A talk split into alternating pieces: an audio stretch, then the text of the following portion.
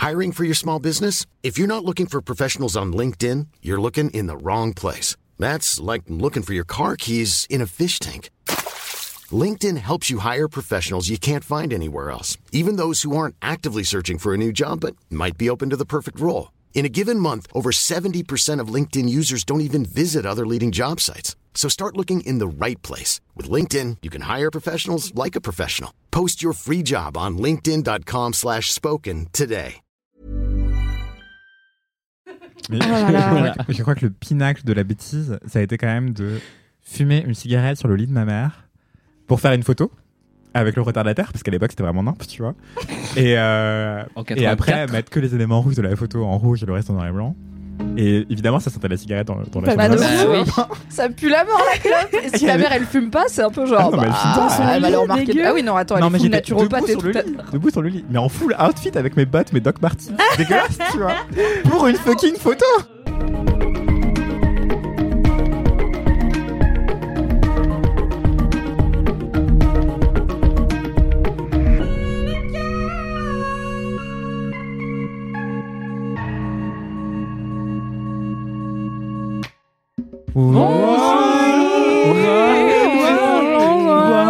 J'ai senti que vous avez refroidi.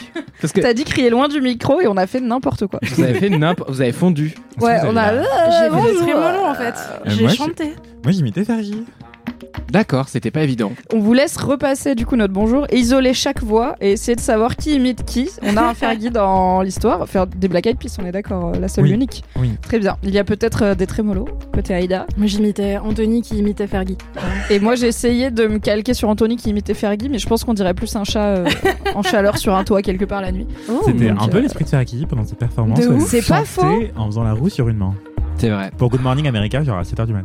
J'aimerais gars, je sais trop même pas faire une roulade ça. droite, alors la roue sur une main en chantant, c'est quand même un skill. hein. Bientôt Ouais, j'y arriverai. ouais. Grâce à tes cours de sport. Grâce à la salle. Ah oui, C'est vrai. Aïda, Muscle Aïda. Aïda les muscles. Bonjour, bonsoir, bon après-midi, cher LM Crado, cher LM Cœur, cher LM Caribou et auditeurs et auditrices du monde entier et de l'identification que vous préférez. Voilà, on respecte tous les pronoms ainsi que toutes les dénominations d'auditeurs et auditrices de Laisse-moi kiffer. Je suis Mimi Hegel, je suis toujours animatrice de Laisse-moi kiffer, toujours entourée de ma team de choc habituelle. Et aujourd'hui, on varie un petit peu, donc on s'éloigne du questionnaire de Proust parce qu'on n'a plus d'inspi. On avait grosses, ça va deux fait, minutes, hein, euh, merde. Voilà, parce qu'on se fait chier. Voilà. On avait fait la question brûlante de la crêpe pliée et de la crêpe roulée. Aujourd'hui, Mhm. on va partir pas en débat mais en nostalgie, puisque j'ai eu envie de vous demander, euh, et ça va être intéressant parce qu'on a des âges un peu différents, notamment hein, 2002 parmi nous, mais à part ça, on a quand même des âges un peu variés. Ah, oui, c'est moi. Et euh, l'internet change vite. Euh, j'ai voulu faire un peu d'archéologie du web en vous demandant sur quel site vous passiez le plus de temps quand vous étiez ado. Mathis. J'ai évidemment que des bêtises qui me viennent à l'esprit. euh, Ah bah j'ai pas dit sur quel site intelligent. Après oui, tu peux pas répondre OnlyFans, car déjà ça Mm. n'existait Non, pas. non, peux mais pas j'allais- dire tu n'avais pas de carte bancaire. j'allais dire copain d'avant ou info, info retraite, les deux me faisaient rire. euh, Chasse, pêche, nature et tradition. mais c'est malheureusement pas la, la bonne réponse. Je pense que 15 ans ou 13 ans par là, il y a une page spécifique sur Facebook euh, euh, sur laquelle j'allais très très souvent et je vais Et vous déjà demander là, je me sens vieille. et je vais Mm. vous demander de ne pas me juger et C'est euh, trop tard. et si vous le faites de le faire moins fort s'il Je vous note. plaît.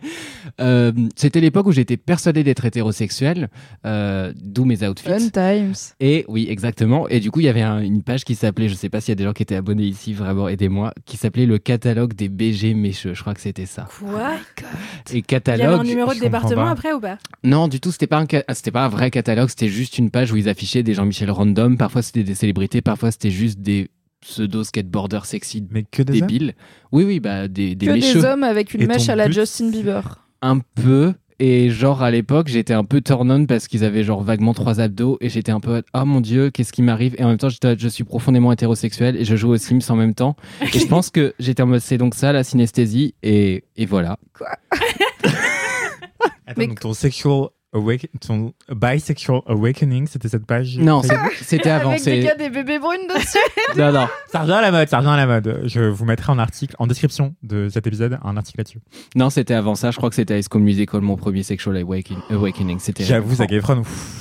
Bah, Zac Efron et Vanessa Hudgens à l'époque, j'étais Ah fou. oui, pardon, alors que excuse-moi. Ah maintenant, bah, la bisexuelle énergie du coup de High School Musical. voilà, alors t'as qu'en le revoyant le truc, je suis en mode mais Mathis, Corbin Blue.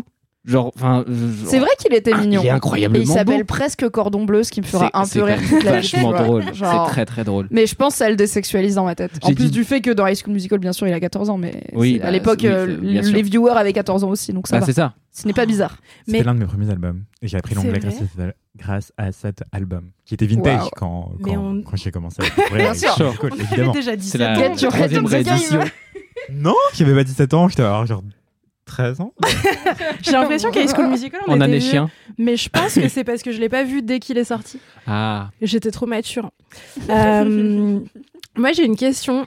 C'est est-ce que, en vrai, le site où on a passé le plus de temps entre genre nos 13 et 15 ans, c'est pas obligatoirement notre sexual awakening, tu vois Alors, Est-ce que ça peut être autre chose que ça? on verra par rapport à ma réponse, mais je vais répondre non. Euh, J'espère quand même. Chasse et globalement. pêche incoming. Mais du coup, comment tu t'auto-justifies? Est-ce que tu te disais, ouais, c'est pour avoir un peu des inspi de style ou quoi? Co- Comme tu pensais être hétéro Je pense que je et que me t'étais pas là du coup pour mater peu. des mecs, t'as juste liké la page en mode. Je sais que j'a- j'avais très honte. Je- C'était vraiment très triste et très bizarre. Et c'était un peu genre en mode, des fois je me jurais que j'y retournerais jamais. Oh Et- non. Oh non ah ouais, ouais, c'était vraiment, ah non, c'était comme vraiment si un tu trauma les pages boxers du catalogue La Redoute euh, en Exactement. cachette quoi. Et là, non, On est, je voilà. ne veux pas de ce désir en moi. C'était vraiment euh, moi avec la souris dans une main, le martinet dans l'autre. Non, mais oui, mais non. Et c'était On un veut pas savoir ce que tu fais tes mardis soirs, Mathis. On parle de ton adolescence. Non mais je plaisante. Ce que je veux dire par là, c'est que genre oui, j'étais, euh, j'avais zéro fierté et j'étais un peu en mode ah non, j'ai une bosse, je ne sais pas la gérer, à l'aide. Ah bah attendez, Sexual Awakening, il y a un moment où voilà. hein, euh, Voilà. Moi, vous m'avez demandé, vous avez posé une question gênante, euh, moi j'y vais à fond. hein.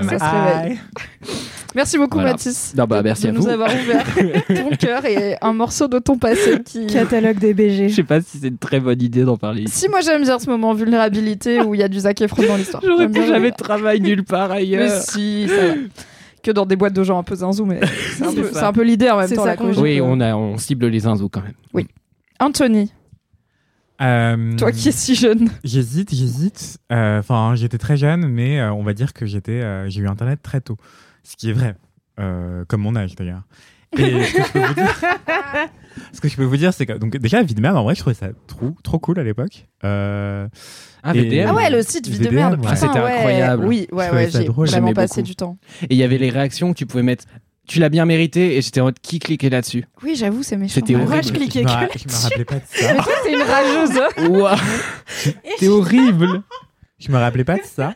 En revanche, euh, le site sur lequel je passais beaucoup trop de temps, c'était évidemment Skyblog. Enfin, j'avais mon Skyblog, j'en avais même plusieurs, mes amis aussi. C'était genre le réseau social de l'époque, qui était une bulle d'ailleurs très française, il me semble. Est-ce Et- qu'on peut avoir un username? S'il te plaît. Mais je crois qu'on peut encore retrouver des photos si on tape mon username. Du coup, je sais D'accord. pas. Il faut que je, il faut que je fact-check. Très bien, très si, bien. euh, si on peut trouver des photos gênantes. Mais en fait, mes photos, euh, il y avait déjà une direction artistique assez intense, tu vois. Bah, ça m'étonne pas. Anthony, adolescent, je pense, il... tu vois, les filtres, euh, le montage, les de- retouches et tout. Il y avait du montage, mais il n'y avait pas de filtre. Il n'y avait pas de retouche photo. Ok, moi, je- à mon époque, il y avait déjà les trucs, genre, c'est facile de mettre toute la photo en noir et blanc, mais un détail en couleur, tu vois. oui, oui. Oui, Genre, juste j'avoue, converses rouges et sur photo filtre. Sur. Blog GIF aussi, tu pouvais faire des trucs. Il y avait Blingy et tout, genre, tu pouvais, Oh là sans là. avoir ta grande sœur qui a craqué Photoshop, tu pouvais faire un peu des trucs moches, mais enfin moches pour moi maintenant, mais euh, ouais, tu pouvais Puis t'initier au hein. photomontage. Ok, alors. Photofiltre de ouf. J'avais appris à utiliser le airbrush pour enlever mes boutons. Et du coup, Ouais. quand je postais des photos sur mon. Skyblog, je faisais des copier-coller de ma peau. Vraiment, le truc était en. Enfin, il y avait genre euh, 10 pixels par euh, mètre carré, tu vois. C'était des Oui, les gens n'allaient pas zoomer sur euh, ton Et grand moi, j'étais là, non, on voit mon bouton et tout. J'y passais des Oh, heures, c'était terrible. Je viens de googler euh, mon username et la seule chose qui remonte, c'est un commentaire de moi sur euh, un Skyblog dédié à Cinéma Bizarre qui était toute ma direction artistique aussi à l'époque. Trop d'informations à la fois. Attendez, donc le username de l'époque c'était Tony Vincent, mais 20 100. Ah, You know? très bien. C'était Voilà. Tony, genre, à l'époque. Tony, Ouais, Tony j'ai envie de t'appeler Tony toute la vie, putain. Ouais, parce que j'étais fan de Skins Tony aussi. Montana. Ah ouais, Bien sûr. Ah, tout- tout- Enfin, je fuguais la nuit pour vivre comme dans Skins. Je prenais le Noctilien pour la Châtelet et me faire refouler en boîte parce que j'avais genre 15 ans. Tu vois. My God, t'as fait le mur J'ai Ah, jamais tellement. fait le mur de ma vie. Bon, après, j'habitais à Valence dans la Drôme, il y avait rien à faire anyway, mais. Moi, j'ai fait le mur pour rien à Lançon, pareil. Ça, ça servait pas. à T'es là, t'es dans un champ, tu fais bon. Vraiment, j'étais dehors. ouais. Et ben voilà. Ah, mais ouais, je faisais vraiment... faut rentrer maintenant. C'est ça le grand banditisme. Mais c'est la différence entre les gens qui ont vécu en Ile-de-France et Oui. et les pailloux comme nous, tu vois. Moi Tu aussi, je faisais mur, un il rien, quoi. quoi. paillots. Ah, moi, je faisais vraiment n'importe quoi. Enfin, vraiment, euh, si j'étais euh, mes parents, mais je flipperais de ouf. Enfin, je fuguais. euh, Wow. Vraiment, t'arrivais à rentrer avant de te faire cramer et tout. Non, mais je me euh, suis fait cramer 3-4 fois. Hein. Ok. Ah. Et mais après, régulièrement, t'arrivais à rentrer, ni vu ni Je connu. passais par la euh. fenêtre. Mais t'étais à quel étage? Au premier.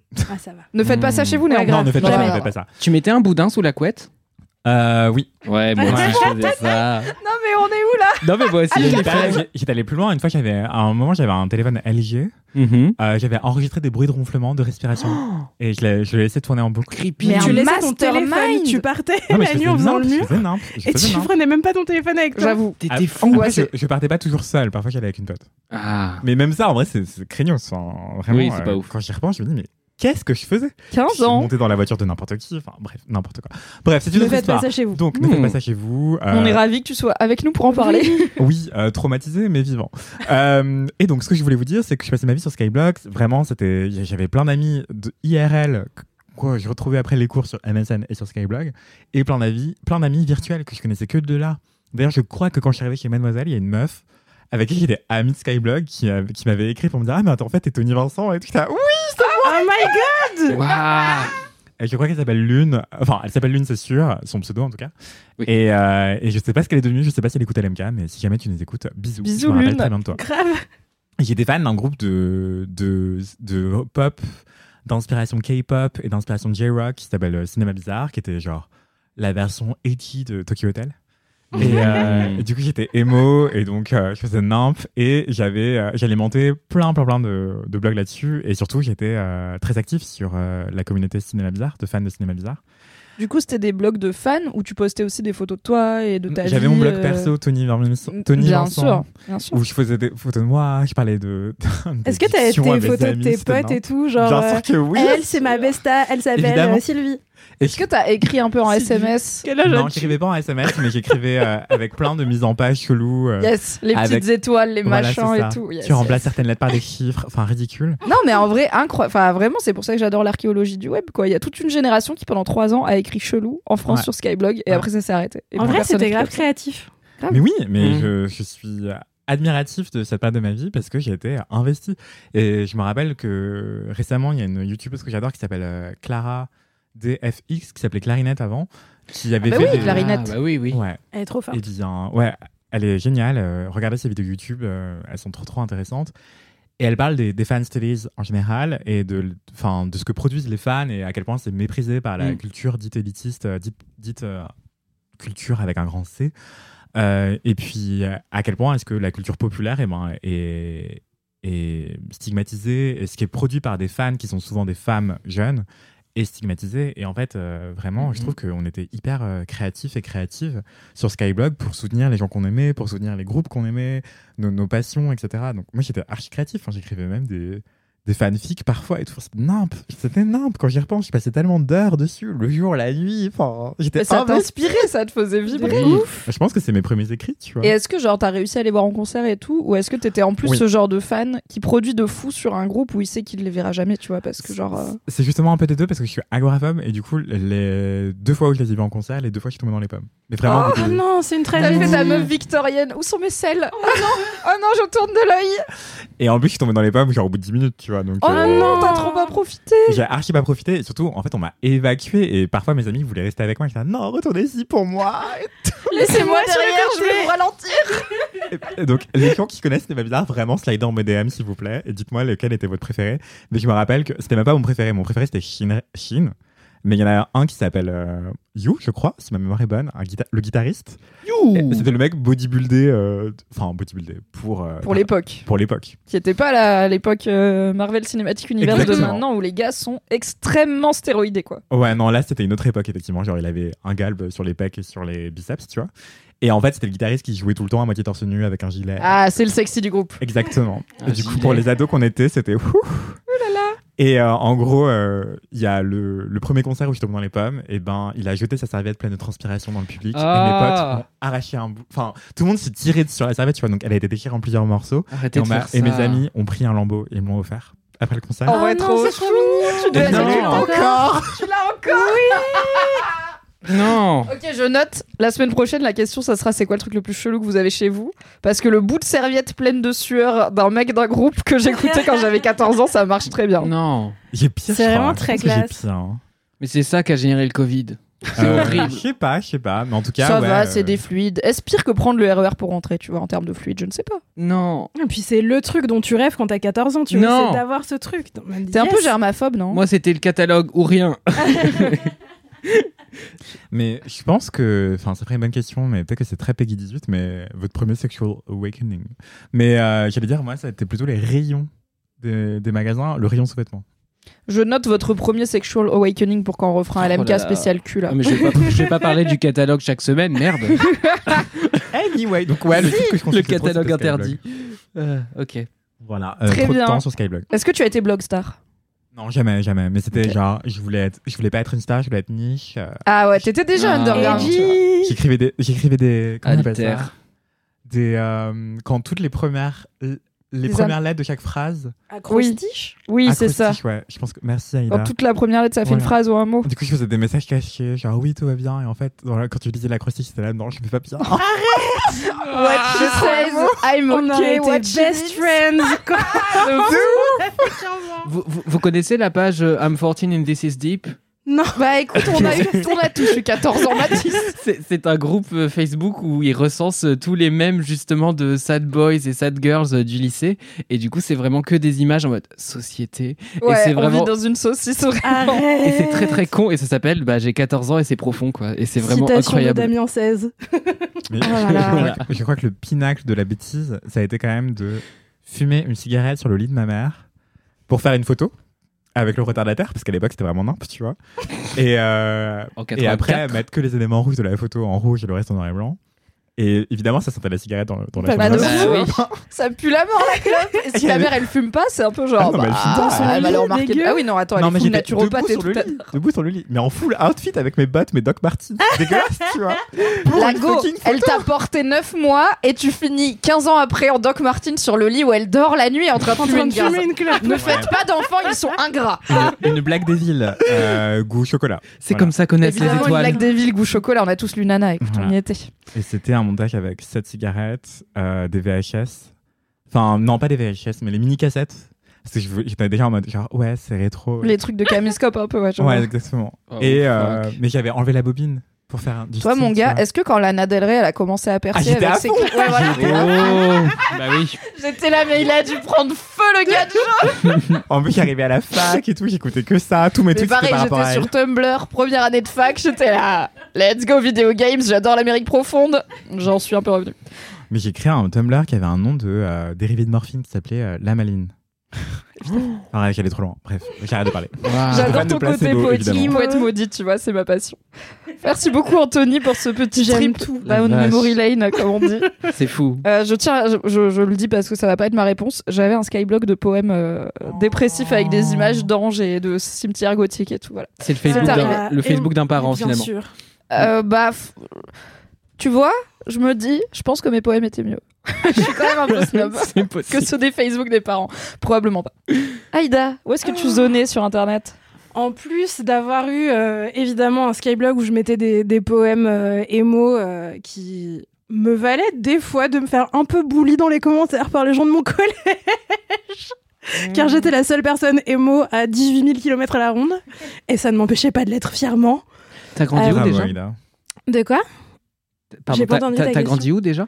Euh, dans, dans un bled de, de 7000 habitants à à peu près 25 km de Lyon, mais quand tu vas en direction de la mort et pas en direction de la vie. Donc la Suisse ou Saint-Étienne? Euh, L'un. Ah ouais, Ah c'est oui. plutôt vers le nord quoi. Et vraiment, gros love à tous les gens qui vivent dans l'Ain parce que j'y retourne régulièrement parce que ma Oui. daronne y vit encore et il y a vraiment des endroits super. Là où moi j'ai grandi, c'était pas super. Voilà. C'était horrible. Et pour 7000 habitants, je pense qu'il y avait genre euh, un collège, 14 PMU et un kebab, tu vois. Voilà. Le ratio super. kebab n'est pas bon. Il faut Non. au moins deux kebabs. Ouais, grave, sinon tu peux pas nourrir tous les collégiens. Bref, euh, donc j'avais effectivement mon skyblog et moi, mais j'y passais pas trop de temps parce que je, je me rendais un peu compte que j'étais cringe. Et du coup, j'étais en mode non, mais. J'avais un petit peu de recul sur quand Vaut, vaut mieux que tu les écrives dans un carnet. Anthony attacked by, by this Ça a l'air bien. Suite était bien. Mais je crois que c'est ce qui m'en a empêché parce que peut-être parce que je suis arrivé légèrement après, mais moi j'ai jamais osé faire un skyblog premier degré. J'en avais créé avec ma sœur qui était un skyblog de blagues.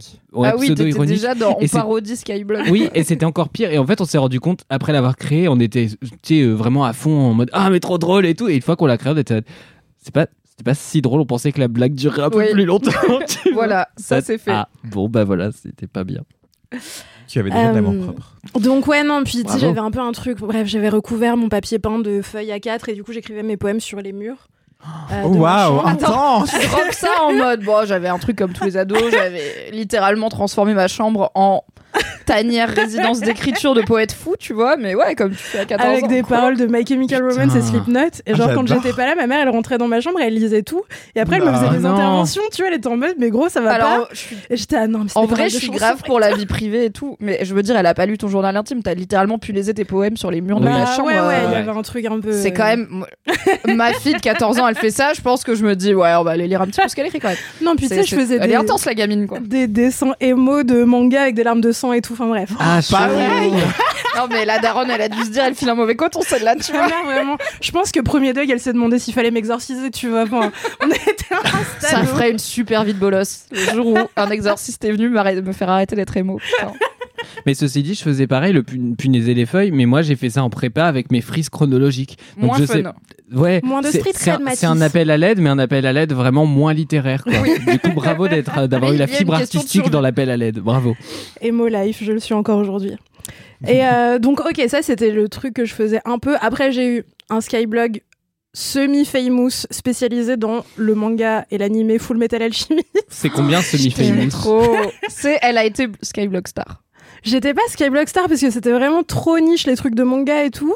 Mais en vrai, on était, c'était avec une pote, on était deux, on mettait genre des vieux gifs euh, de Edward Elric euh, qui prend le train. Et je sais pas, des fois on avait genre 6000 personnes par semaine qui venaient sur notre En vrai, Skyblog. belle fréquentation. Ah. Il fallait qu'on hein. modère les commentaires et tout. Oh, on était là, mais quelle est cette vie On a entreprise. 12 ans. Social media manager en fait, la go. Elle a une C'était petite mes débuts. équipe et tout, machin. euh. Ça, c'était, c'était ma passion euh, Full Metal Alchemist. Mais pareil, ça, c'était un pan de ma passion pour Full Metal Alchemist parce que le vrai truc sur lequel je passais ma vie, c'était évidemment fanfiction.net. Yes. Sur lequel j'ai poncé la connexion internet de ma daronne, qui ne pouvait plus passer de coup de fil parce que moi j'assume que je suis vieille. Ma mère pouvait pas utiliser le téléphone fixe parce que j'étais sur fanfiction.net en train de lire une fanfic semi-sexuelle Oui, sans on que sait je m'en rende trop compte. On va parler de fanfic peut-être dans l'épisode Sexual Awakening aussi Bah, parce que Bah, je, je vous spoil euh, cet épisode, Oui. on y est. Euh, et que les fanfics de tous les mangas que je lisais et tout, euh, les fanfics Nana, les fanfics Fruit Basket, les fanfics Full Metal Alchemist, les fanfics... euh, toutes les fa- des fois, je lisais des fanfics euh, sur des trucs que je lisais même pas. J'étais en mode ah, ça a l'air stylé et tout. Euh, j'ai appris beaucoup de, de mots que ma daronne m'aurait pas appris d'elle-même. donc, euh, Ouais, je pense, je pense que t'as appris beaucoup de choses que ta daronne t'aurait pas apprises elle-même, pas juste le vocabulaire. Pendant ce temps-là, Mimi reading l'homme qui murmurait à l'oreille des chevaux. Et tu vois, à 9 ans, tu découvres l'appellation de l'homme qui murmure à l'oreille des chevaux. À 14 ans, sur des fanfics, tu découvres le reste de la sexualité. T'es là, ah bon? Clairement. Ah, y a Ça s'emboîte comme ça aussi. D'accord, très bien. J'ai tout appris, toute ma personnalité découle de, de toutes ces heures passées sur fanfiction.net Mais euh, c'est ça que entre j'aurais dû 12 faire. et 14 ans. Mais c'est ça qui m'a manqué parce que du coup, moi, j'étais pas au courant de quoi que ce soit. Du coup, à chaque fois, le, le sexe était dans le discours des gens du collège et j'étais vraiment en mode Ah que- que- que- Quoi Sorcellerie Et je comprenais vraiment pas ce dont il était question. C'était Ou alors, euh, peut-être de l'éducation sexuelle au collège, lycée et en primaire, comme la loi Ah le bah ça, prévoit, n'est-ce oui. pas Car les fanfics, c'est très bien. Ça ne devrait pas être l'endroit où tu découvres toute la sexualité. Ce n'est pas fait pour. C'est Ouais, puis c'est dommage. des fanfics. Enfin, tu vois, c'est pas modéré. Il y a des trucs problématiques. Tu t'en pas trop compte. Oui, je sais pas comment tout, euh, euh, Oui. je choses, sais pas comment c'était à l'époque. Moi, j'étais pas. J'ai jamais été très fanfic parce que je suis snob. Mais du coup, c'est pas. Non, mais c'est vrai, j'étais là. C'est mal écrit. hein. Non, pareil, pareil. Et euh. Et moi, je Vraiment, lisais la des fanfics en anglais et tout. Ah J'étais ouais, trop pas fond le. Moi, je lisais 4000 tonnes de fanfics et je, je, je vais me faire détester par la moitié des LMK, mais je n'aimais pas Harry Potter. Mais Oh. je lisais des fanfics sur Harry Potter.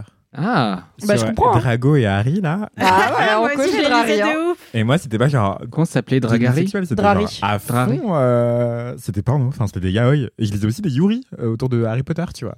Enfin, Qui sont du quoi. coup, donc les yaoi, c'est avec euh, des romances et des histoires sexuelles entre garçons, et des yuri, c'est en- avec des romances Voilà. et des histoires sexuelles entre filles. Voilà, c'est des thèmes qui viennent des, des- c'est des mots japonais qui viennent des mangas, etc. Et quand j'y repense, effectivement, euh, les personnages de fanfics qui avaient des relations sexuelles étaient des enfants. Donc, euh, bref. Oui, Ouais. Mais c'était souvent ailleurs. aussi des ados qui écrivent, tu vois. C'est pas genre des adultes creepy qui écrivent euh, des ados de 14 ans qui s'enfilent. C'est des gens de 14 ans avec les hormones en folie qui écrivent des gens de 14 ans avec les hormones en folie et puis, et puis advienne que pourra, quoi. Oui, il y a vraiment 5 minutes avant qu'on parle de la phase problématique. Je mais ajoutez les fanfics dans le bloc de constitutionnalité, qu'est-ce qu'on attend Et en fait, ah bah peut-être non, peut-être Pas peu. tout de suite, on va quand même réfléchir un petit peu avant. En tout cas, merci fanfiction.net euh, pour euh, toutes ces heures d'adolescence. Vraiment, Mais alors, t'en lisais Est-ce que t'en écrivais? Mais c'est la question. Ah. En Oh. fait, On veut un extrait. autour de l'info quand même. pseudo. en plus de tous mes poèmes sur mes murs, j'essayais grave d'écrire des fanfics, mais je me trouvais toujours trop nulle, tu vois. Oh. Et du coup, je faisais genre des grands trucs. Tu sais, je faisais des frises avec genre les plot twists, comment les personnages ils allaient rentrer en interaction. Ah et ouais, t'étais en mode autrice quoi. Je réécrivais mille fois mon intro. J'étais en mode non mais attends là, tu peux pas. Il y a un truc qui est pas cohérent entre Bah, le chapitre tout le monde 1 et le s'était fait chier 12. autant, j'aurais peut-être lu des fanfics. ça Bah non, mais elle serait jamais sortie parce que du coup, j'ai jamais sorti un seul chapitre de n'importe quel fanfic. Alors que le but du jeu à la fin, c'était juste que machin et bidule se chope euh, dans le manga que je lisais à l'époque. Ouais, mais tu voulais que ça Mais- soit bien fait. Puis je voulais toujours qu'il y ait un peu du thriller et tout. J'aimais bien les trucs d'enquête, tout ça. Donc euh, j'étais en mode attends, qui va se faire kidnapper? Franchement, j'aurais pu écrire beaucoup de choses qui sont sorties récemment là, genre euh, de romances avec euh, des gens qui se font kidnapper. J'aurais pu gagner plein de sous. Mais j'avais le syndrome de l'imposteur des fanfics. du coup, je l'ai pas fait. Ah, Dieu sait que beaucoup de gens ne l'ont pas eu. Mais oui, c'est un bon le titre.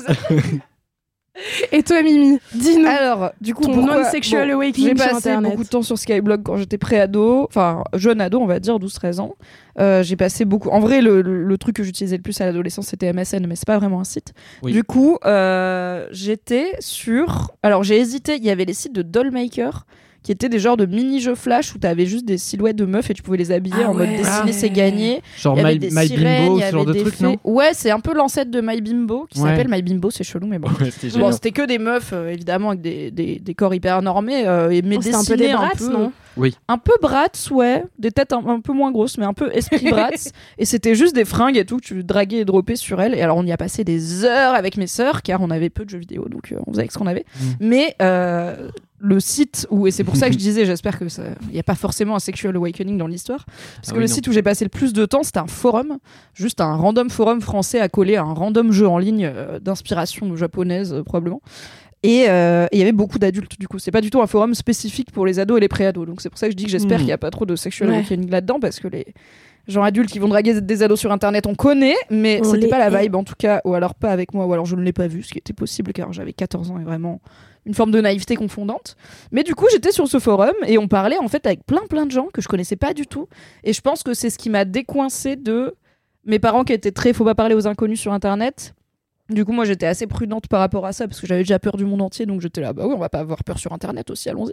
Et en fait, parler avec des gens sur ce forum random et me rendre compte que c'est normal, c'est cool et tout. Il y en a un ou deux où on s'est rencontrés au passage dans une ville. Alors, c'était du coup pour la plupart des gens plus âgés que moi. On était quelques copines à traîner dessus. Euh, c'était des gens plus âgés que nous. Il y avait des femmes et des hommes.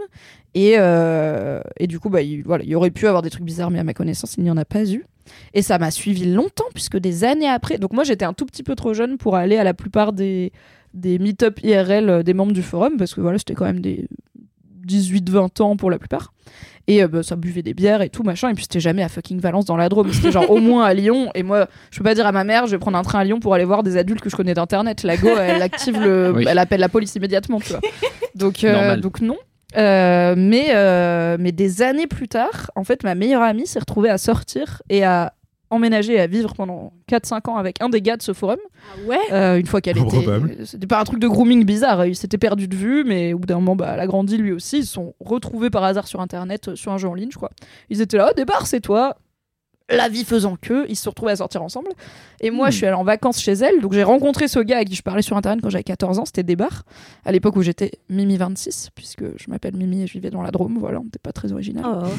Et, euh, et ce gars-là m'a présenté un de ses potes avec qui moi je suis sortie pendant 2-3 ans. Donc quand même, ce random forum d'un random jeu en ligne auquel j'étais à la salle multimédia de mon collège, parce que j'avais pas, enfin on avait un Oh. seul ordi à la maison pour 5 personnes, donc on y passait Mm. Pas assez de temps à mon goût personnel en tout cas, parce que j'y aurais bien passé toute ma vie. Euh, C'était euh, ouais, ce random forum que je pourrais pas du tout retrouver et qui de toute façon à mon avis n'existe plus Oui, mais sur lequel j'ai vécu mon début de vie sociale euh, de meuf qui a du mal à socialiser dans la vie. Donc vive Internet. C'était cool. C'est grave euh, prémonitoire de, du taf que t'as fait après, euh, bah, maintenant encore sur Internet Oui, et chez Mademoiselle et tout. euh. Et je pense que Mhm. c'est aussi de là que vient mon amour des forums, tu vois. J'ai j'ai grandi avec, c'était cool. Je trouve toujours ça un peu plus adapté que les réseaux sociaux pour discuter. Et puis, euh, il y a un vrai côté, tu discutes avec des inconnus et tout. Mais en tout cas, ces gens-là étaient pas chelous. Ah. C'est trop mignon. Trop bien. C'est trop cool. J'aime bien quand ça arrive. hein. Il y avait des forums sur Skyblog aussi, mais j'y allais pas trop. En revanche, ça m'a, je viens d'avoir un flashback. Je jouais à Guild Wars quand j'étais ado. Mais des bars C'est quoi? Et c'est un jeu euh, un peu comme World of Warcraft.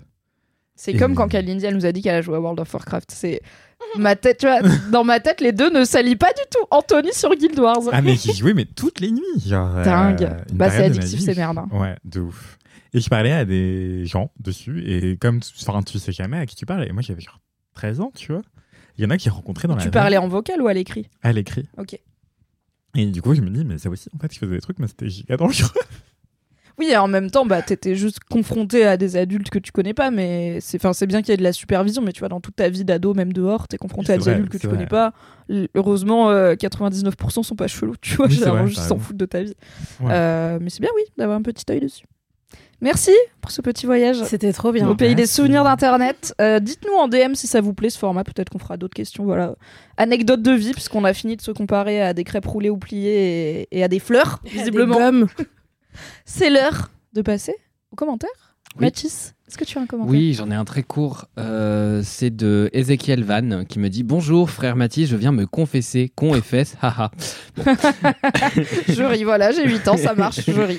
J'avais toujours pas lancé Dramatis alors que j'adore le théâtre et tes participations dans LMK. Bon, ça y est, j'ai écouté l'épisode sur l'errance et notre vie et j'ai hâte de tout dévorer. Le faux mot de ne pas vivre en France est présent. Du coup, j'ai discuté avec euh, Ezekiel Van qui s'appelle Zek. Je, je ne sais pas quel est le prénom dans, dans tout ça, donc euh, je ne veux pas dire de bêtises. Et qui du coup vit à Londres. Et euh, on me dit le faux mot de ne pas vivre en France est présent, mais j'ai beaucoup ri et ça fait revivre ma passion du théâtre, donc merci. Donc voilà, j'étais très content. Et j'ai choisi ce Oh, commentaire parce qu'il est court. Voilà. Quand ma grande sœur, euh, ma grande sœur, elle a beaucoup vécu à l'étranger et, euh, et elle me et du coup elle, elle a beaucoup réfléchi à ce qui lui manque en France quand elle y est pas et elle m'a dit ce qui me manque c'est de s'asseoir autour d'une table, d'ouvrir une bouteille de vin et de s'embrouiller sur la politique pendant deux heures et après t'es quand même pote. Il y a tellement de pays où les gens parlent pas politique parce que c'est privé et que ça fout la merde, alors qu'en France on aime trop râler et débattre euh, pour aucune raison, tu vois. Mhm. Donc euh, donc c'est ça qui lui manquait. Oui, ça m'étonne pas. C'était ça son faux mot. Mais je crois que le, oui, le conflit en général me manquait même un peu à Londres.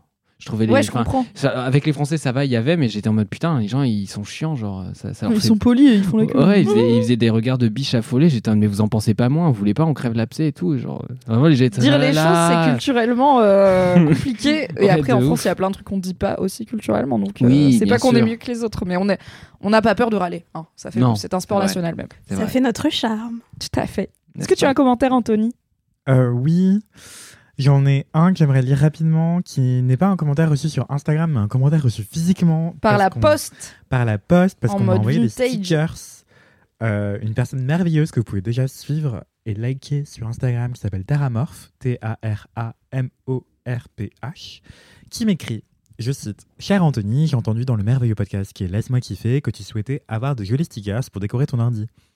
Alors voilà une petite sélection d'autocollants que j'ai créé moi-même, des Dramacats, des monstres rigolos, des potions Mojojo, des Super Nana et Cal- Calcifère. J'espère que tu y trouveras ton bonheur.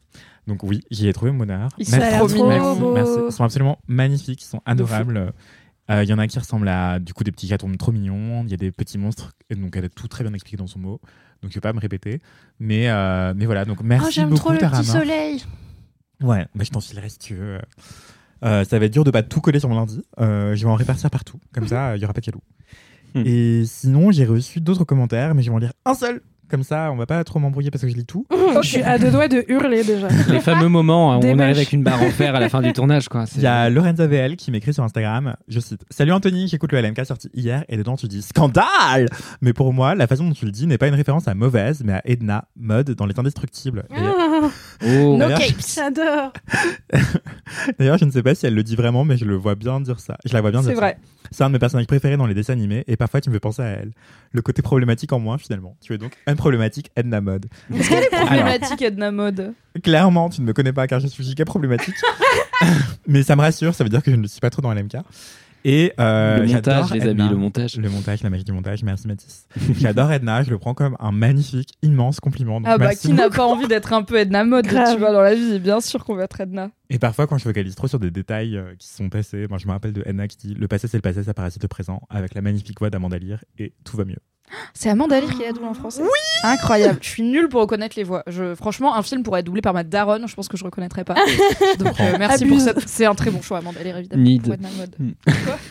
Ni des films doublés par ta daronne Ouais, qui Alors voix. déjà oui, je voudrais que ma daronne double un film où elle fait tous les personnages. Idéalement, Shrek.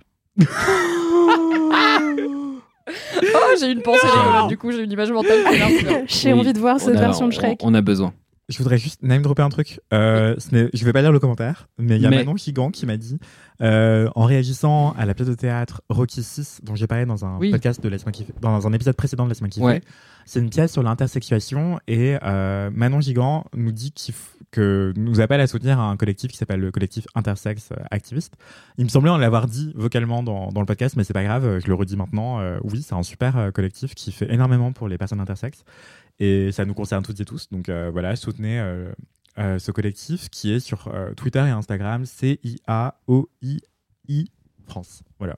Et vous l'avez dans les notes de l'épisode en question. Je vais le remettre dans les notes de celui-là. Et puis on en a parlé sur Instagram, donc vous avez les liens un peu partout. voilà. Vous n'avez pas du- d'excuses. Du, matraquage, voilà. Merci Anthony pour Merci ce commentaire presque unique. J'en avais tant Aïda, d'autres as-tu un ou trois commentaires?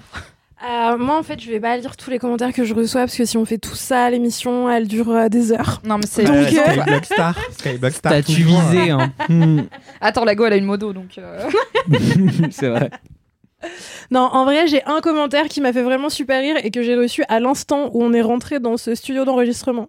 Oh. Euh, c'est un commentaire de Shax qui me dit Aïda, avec plein de A, help, il y a des pigeons qui veulent ken sur mon balcon. J'adore. Here we go again. Et elle me Ah. dit Ça fait quatre fois qu'un des deux se cache derrière mon canapé. Il roucoule pour appeler Mais son non. pote qui est postiché sur la barrière. Je viens les interrompre, mais help, l'angoisse, ça m'était jamais arrivé et j'avoue, c'est chelou. Mais ils ont, il y a un truc derrière son canapé. Il est en train de faire son nid ou quoi le gadget Quand est-ce qu'un pigeon il rentre chez Watt deux fois pour se foutre au même endroit tu Et vois pour appeler euh, un pote pigeon pour Mais ken, il est en train euh, d'appeler son pote pigeon pour dire vas-y on squatte là et tout, c'est pas Ouais. mal et tout. Ouais, Peut-être ouais. qu'il y a trop de miettes derrière son canapé. Regarde ce qui se cache derrière ton canapé. Ça se trouve, ils ont genre déjà fait leur nid. Non, c'est horrible. horrible. Putain, là où les pigeons font des passes, incroyable. Ça va, c'est pas. Ouais, non, t'es phobique des pigeons. Si je trouve un nid d'araignée chez moi, je serais au bout de ma vie. Mais Non, Oh, et un puis- nid de pigeon, je serais là. Bon. ouais, en non, vrai, une fois qu'ils ont fait leur nid, après, ils sont hyper agressifs parce qu'ils protègent leur maison, tu vois. Donc j'ai une pote qui avait un nid de pigeons sur son balcon et genre. Ils avaient mis des œufs dedans et tout. Au bout d'un moment, il y a eu des bébés pigeons. Enfin bref, l'enfer. ça gueule et tout. Et, et en fait, quand elle essayait d'ouvrir la porte de son balcon, les pigeons, ils l'attaquaient de ouf. Bah ouais, parce qu'ils normal. étaient en mode, tu vas agresser nos Il enfants. vaut mieux qu'ils aient pas déjà pondu. oui. Mais quand ils vont au taf ou je sais pas, ils vont au flunch ou un truc, tu peux pas genre jarter le lit à ce moment-là. discrètement, Bah, tu les relocalises, quoi. Bah, Donc sont- il y en a toujours Ils un qui t'a- qui t'agresse en fait. Ah fuck. Je pense que tu peux piquer une tenue d'acupuncteur ou d'escrimeur et euh, Ouais. te débarrasser. une si vous avez des amis pompières, par exemple, ça marche aussi. Ouais. Ou et un casque de moto et euh, du papier bulle. Bah demandez à Rosalia direct, hein, à la limite, on y va. hein. Ah, j'aimerais trop que Rosalie vienne chez moi pour. euh, les Pour pigeons. chasser les pigeons qui kennent. Pour ça, tu accepterais d'avoir des pigeons chez toi. c'est la seule solution.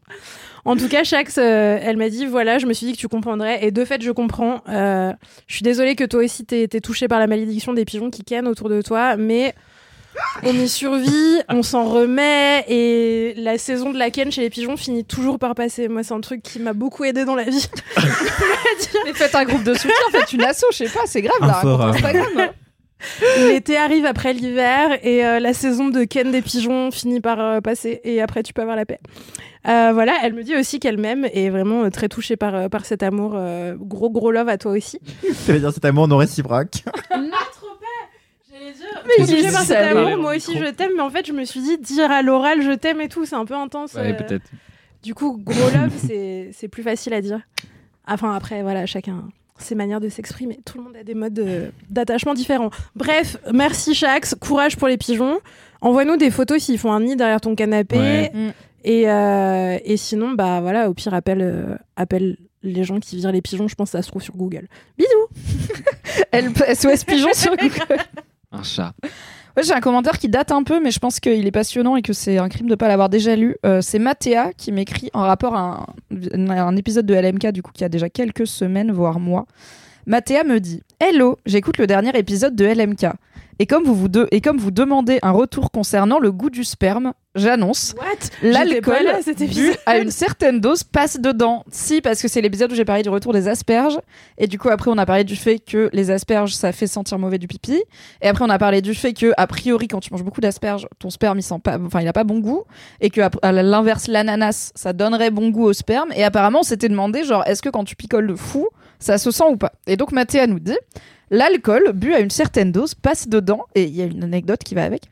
La dernière fois que mon copain a bu beaucoup trop et que je l'ai pépon en lendemain de soirée, j'ai été tellement surprise par le goût. C'était clairement un goût de rhum épicé, ce qu'il boit et que je n'avais pas vu à cette soirée, donc je précise que le goût n'était pas déjà dans ma bouche. On est sur une enquête minutieuse. Donc pas très agréable, non? Bah, C'était donc c'était clairement un goût de rhum épicé avec un arrière-goût de sperme. Et j'ai été Ah. tellement surprise que j'ai avalé ce que je ne fais pas d'habitude. J'adore les gens qui me racontent trop d'infos. et quand je me suis relevée, Ah, j'ai eu l'impression d'avoir bu un shot.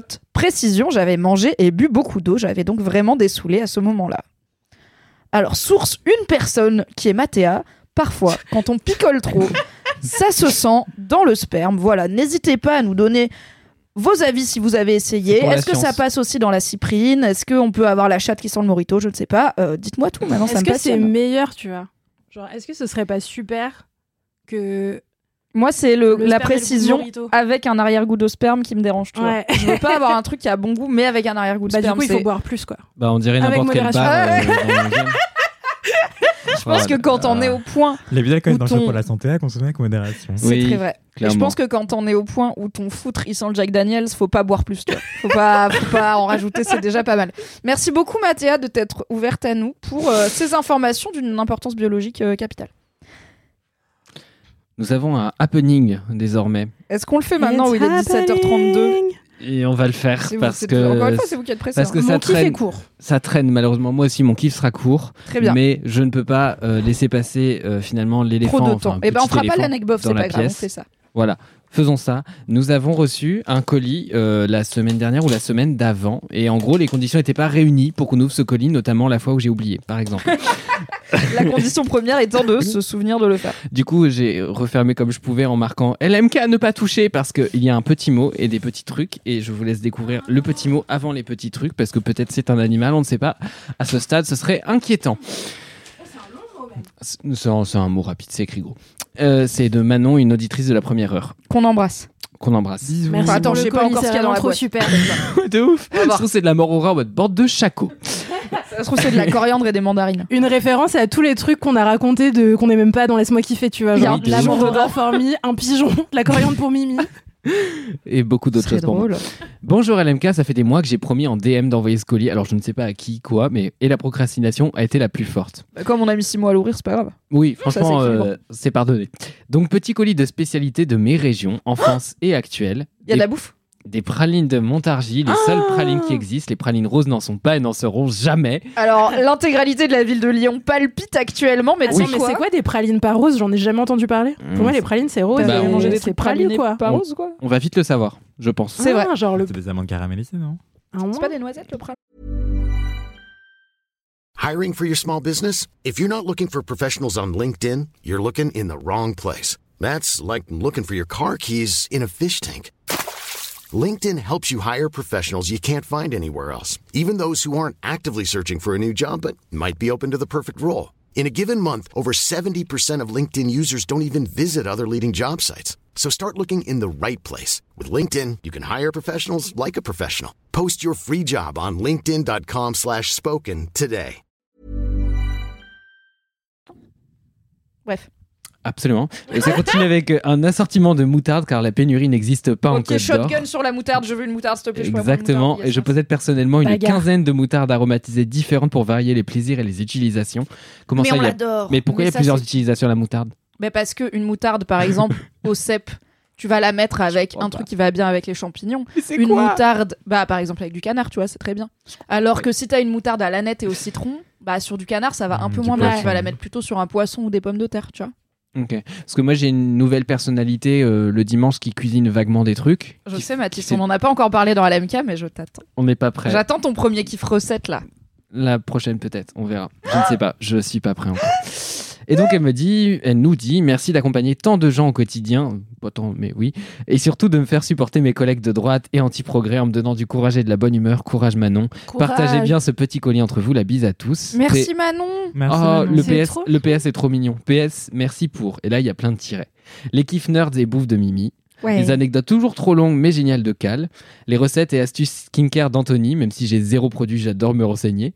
N'hésitez pas à écouter Matière Première, le podcast qui décrypte les étiquettes. Et les moments d'autodépréciation de Mathis. je fais pareil tout le temps, genre, vraiment, je, je sers à ça dans ce podcast. Mais Les on t'a moments... dit d'arrêter, c'est toi qui veux pas. De ouf. Oui, bah c'est ce que je fais de mieux. Les moments de lutte de gauche d'Aïda, Monsieur Chaussette et tout ce que j'oublie, merci aussi. PS2, excellente console, c'était juste pour le jeu de mots. Super Vraiment compris, super le console. PS2 J'ai jamais pensé à faire PS2, excellente console. Pas. Ah Mais j'ai raté ma vie. PlayStation 2 Ah, Manon. Manon, meilleure personne. Nous avons Manon, donc Merci, des produits que Mimi va identifier avec Ah, sa compétence que je n'ai pas. Je vais vous faire un mini unboxing rapide. j'adore. Nous avons donc les fameuses euh, pralines, si tu veux étudier la chose Aïda, toi qui n'as jamais vu de praline d'une autre couleur que rose. Bah, je viens de Et lire, nous messieurs, dames. avons des petites moutardes de la marque Edmond Fallow. On a une Oh, moutarde j'adore en les grains traditionnelle fabriquée à la meule de pierre. Donc, ils ont C'est genre Waouh. écrasé les grains à la main dans un Hérésie. mortier. Une moutarde à la provençale, donc plutôt tomate et Oh, basilic, ça je doit être pense. bon, ça. Incroyable. Une au basilic, Mmh, moutarde au basilic, le sang de la veine. Une au yuzu. Le yuzu, c'est un agrume japonais un peu genre citron. Et une cassis. Moutarde au cassis. Moutarde cassis. twist, mais ça marche très bien parce que le, mou- le- le cassis, c'est Ça acide. adoucit. Bah, c'est acide, mais un peu sucré. Donc ça adoucit la moutarde, mais sans lui enlever son côté vinaigré euh, piquant, Mm. tu vois. Faites votre choix. Euh, les plus La plus originale, c'est la moutarde de yuzu. Elle se trouve pas partout. Basilic cassis, ça se trouve un peu plus facilement. Et provençal euh, tradi, bah écoutez, c'est les valeurs sûres euh, de la vie, quoi. Je Mmh. Merci, prendrai ce qui Manon. reste. Je serai ravie. Merci Manon. Peut-être on fait notre choix à la fin pour pas Oui, oui, on va passer pas 20 faire ça minutes pendant de l'épisode. Bien sûr, Anthony, il a reculé ouvrir le truc de praline et en manger. Alors tu peux croquer des pralines hors micro sans problème. Alors, Euh, je, rêve jugerai qu'on fasse un LMK euh, ASMR. LMK ASMR. Oui, bah vous trouverez quelqu'un pour le monter. Une Quelqu'un de trouve. peu misophone pour Par nous exemple. monter en train de faire. Mhm. Ça se trouvera facilement, Mathis. Des gens qui veulent aiment faire leur travail. Moi, je rigole. Euh, je rigole, je rigole, je rigole. dans cette entreprise Je plaisante. Euh, merci de reprendre le Choquée. fil de cet épisode. Euh, je voulais juste vous dire. Non, mais il est de bon. redevenir de gauche. Il est très bon en imitation. Je, je rêve du jour où on fera un épisode en live où on fera des recettes une fois que Mathis aura kiffé la cuisine, tu vois. Bah, il est en cours, là, regarde. Oui, ça arrive. Bah, de toute façon, c'est euh, évoluer ou disparaître. Donc, Alors laisse-moi cuisiner. Je suis extrêmement chaude pour ce concept, Pareil. mais ça prend Archi longtemps. chaud. elle aime Et cook. il faut un plateau cuisine, mais elle aime, elle aime cooking. euh, let's go. hein. Quand vous Mm. voulez. Ouais, on Elle aime fait des- kitchen. Elle- Ouais, ok, bref, reprenons l'épisode car il est 17h30. Pardon. Parfait. C'est l'heure des kiffs. Et C'est donc bon. du jingle. Oui, merci encore Manon, merci à tous et Merci, toutes pour vos Manon. commentaires, vos de cadeaux, votre amour, euh, tout ça. Oui, On va goûter ces trop pralines. mignon. Je suis trop content. Euh, de ce pas. Et en attendant, c'est l'heure des kiffs et c'est donc l'heure du jingle. Jingle Fini de rire avec vos putains de digressions C'est l'heure de taper dans le fond Car le temps c'est du pognon Ah ouais Fini de rire et de dire des trucs au pif. C'est l'heure de lâcher vos kiffs C'est l'heure de cracher vos kiffs C'est maintenant. C'est l'heure, c'est l'heure C'est l'heure de lâcher vos kiffs Pour en faire des belles C'est l'heure.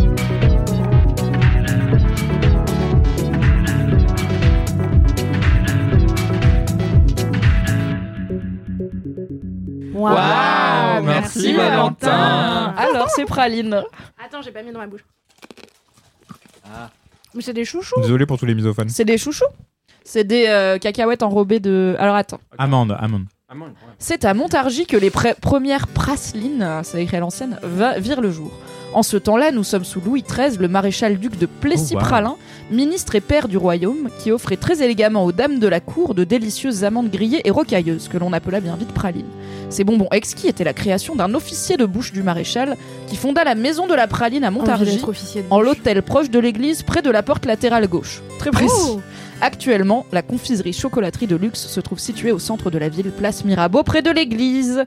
Merci beaucoup du coup pour ces pralines. Merci, c'est délicieux. Je pensais pas que c'était ça les bon. pralines pas roses, mais en fait je connais, heureux. je comprends ce que c'est. C'est validé. Et c'est Je super. déménageais à Super. Montargis. Je pense que ça vaut le coup. La quoi. seule chose que je connaissais it. de Montargis pour l'instant, c'était le truc de Tais-toi, où Gérard Depardieu, il de Voilà. Putain, mais toi aussi, Celui, je m'appelle Quentin. ce Bah, bien sûr. Ultra curse avec Depardieu et Jean Reno. J'adore Weber. C'est terrible. Tout ce qu'il fait me fait rire. Dans mon souvenir, c'est un des seuls films où j'ai failli me barrer du ciné pendant, mais j'avais vraiment 12 ans et j'étais pas la cible Mm. et je sais pas ce que je foutais là, tu vois. J'étais ma c'est daronne, on s'est dit. Jean Reno, let's go. Tout soon. Tout soon. Bref, Mathis, c'est quoi ton kiff? Mon kiff, c'est la grève. Yeah Oui Et du coup, on arrête cet épisode. Bisous. Je crie. Absolument. Pour la première fois, mardi prochain, je vais faire la. Je crois que c'est la première grève de ma vie. Parce en vrai, bah, j'ai jamais fait grève. J'ai fait des manifs, mais j'ai jamais Ouais. genre fait grève euh, en mode je suis pas payé, je le dis à mon employeur. Enfin, je saurais même Mhm. pas, tu vois comment. Bon, maintenant je suis indé, je m'en fous, mais je Exactement. n'ai pas le process pour. euh, Et justement, mon but de- d'en faire un kiff, c'est bah, d'expliquer que le process, finalement, il est extrêmement simple parce que la loi est finalement euh, mieux faite que ce qu'on vous laisse croire. Euh, donc, en fait. vous ment. Le patronat vous ment. Bah, en vrai, oui. En vrai, oui, euh, dans le sens où en fait euh, faire grève, euh, ben jusque là évidemment euh, j'ai été étudiant jusqu'à euh, on va dire l'été dernier, donc euh, j'avais pas eu tellement d'occasions, mais là avec la réforme des retraites, ça faisait plusieurs fois que je voyais passer les grèves et que j'étais un peu en mode merde, c'est du dernier moment, je suis tout seul au podcast, c'est compliqué de s'organiser, je je veux pas me foutre dans la merde ou foutre des gens dans la merde, et là bon j'étais en cours au cours un peu plus tôt. Donc j'ai vu passer cet appel à, à manifester et à faire grève pour donc contre la réforme des retraites, euh, sur laquelle je vais vous mettre des ressources dans, dans la description parce que voilà j'en pense beaucoup de mal globalement. Et, euh, et donc euh, voilà, faire grève finalement, moi je m'en faisais un peu toute une montagne où j'étais en mode putain, mais est-ce qu'il faut être syndiqué? Est-ce qu'il y a un process particulier? Est-ce qu'il faut qu'il y ait plusieurs personnes qui fassent grève dans l'entreprise? Il se trouve que vous avez des réponses à la fois sur euh, le Vie Public, qui est le site du coup officiel du gouvernement où vous avez plein d'articles de loi et de, trucs qui vous permettent de savoir assez facilement ce qui est légal et ce qui ne l'est pas. Donc vous saurez quand il y a un appel national à faire grève, bah en fait vous pouvez tout seul à le faire dans votre entreprise, c'est parfaitement légal et qu'en fait on peut pas vous le refuser et que vous avez même pas dans le privé. hein. je parle dans le privé, y a des cas, euh, des exceptions évidemment. Euh, vous n'avez même pas à prévenir votre employeur techniquement en fait. Vous vous pouvez le faire, c'est mieux, mais vous pouvez juste euh, être absent et revenir le lendemain en mode bah, je faisais grève. Et vous Oui, êtes juste pas après, payé pour voilà, cette journée ça- de travail. Ça quoi. annule pas toute la pression sociale et, et non dite hein, qu'il peut y avoir autour. On comprend bien qu'il y a diverses raisons qui peuvent amener à je me sens pas de poser un préavis de grève, mais en tout cas, c'est bien de savoir Mais ce que dit la c'est loi facile. et c'est quoi nos, les droits en tant que salarié. Quoi. Exactement. Et du coup, il y a un site qui est assez parfait quand tu sais pas trop, quand t'es pas trop habitué, euh, que m'a envoyé une pote qui s'appelle Grève Cool. Euh, J'adore. et c'est vraiment génial. Le, le site est très simple. Il y a vraiment euh, quatre rubriques dedans. Mais du coup, c'est, enfin, c'est- vous avez vraiment genre l'essentiel de ce que vous devez savoir. J'essaie de l'ouvrir actuellement avec mes gros pouces. Hop, grève cool. Je le fais en direct. Regardez, c'est beau. Ce Et- podcast est interactif. Absolument. Donc c'est grève cool qui et le- leur, leur- leur site, c'est marqué en gros la grève, c'est cool. C'est vrai. Et après, euh, il marque pourquoi c'est la grève, est-ce que je peux faire grève aussi, même si je manifeste pas, même si je suis pas dans un syndicat, j'ai l'impression que ça servira à rien, je veux donner un coup de main. Et du coup, vous pouvez donc, décliner toutes toutes les ces questions que tu vas te poser pour. euh, tous les, toutes les raisons qui, vont, qui peuvent te- t'empêcher de faire grève, on t'explique que c'est peut-être pas une bonne raison. Il Exact. n'y a Et pas je- de bonne ou mauvaise raison, mais en tout cas, si c'est ça la raison, t'inquiète.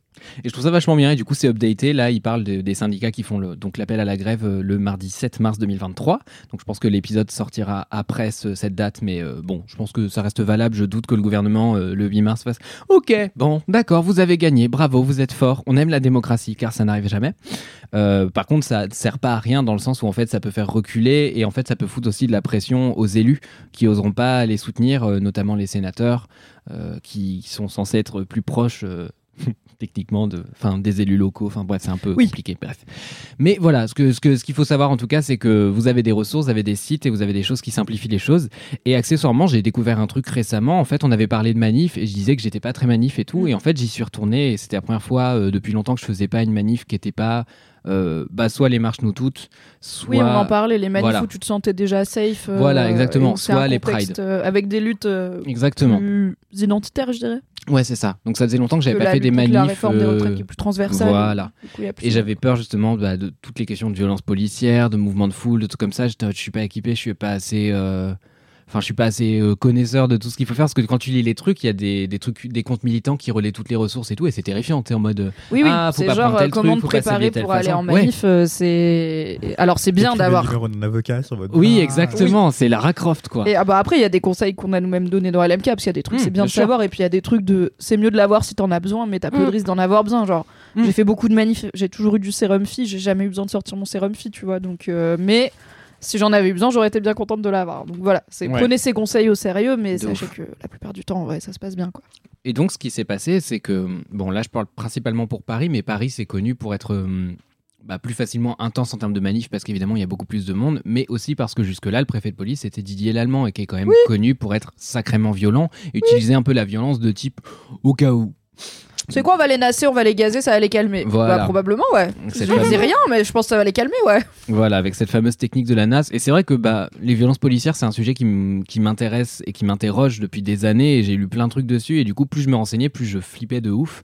Euh, dans le cadre de la manif, évidemment, parce que bah, étant euh, très privilégié, euh, blanc, etc., c'est pas des sujets auxquels j'étais exposé au Oui, quotidien t'es pas par la force des à choses. des random contrôles d'identité, par exemple, comme Exactement. peuvent l'être des personnes racisées. Exact. Mais du coup, en manif, là, t'es là. non, Ouais, suis mais en manif, euh, voilà, je suis en mode euh, ah merde, ça, ça devient euh, tangible et, euh, et du coup, bah, c'est des choses que j'avais en tête et notamment avec le, le film Un pays qui se tient sage où vous voyez toutes les, les manifs des gilets jaunes et les violences qui y sont associées. Où du coup, pour vous contextualiser, c'est un documentaire de David Dufresne et bah, dedans il y a plein de points de vue, il y a des sociologues, il y a des gilets jaunes, il y a des flics aussi.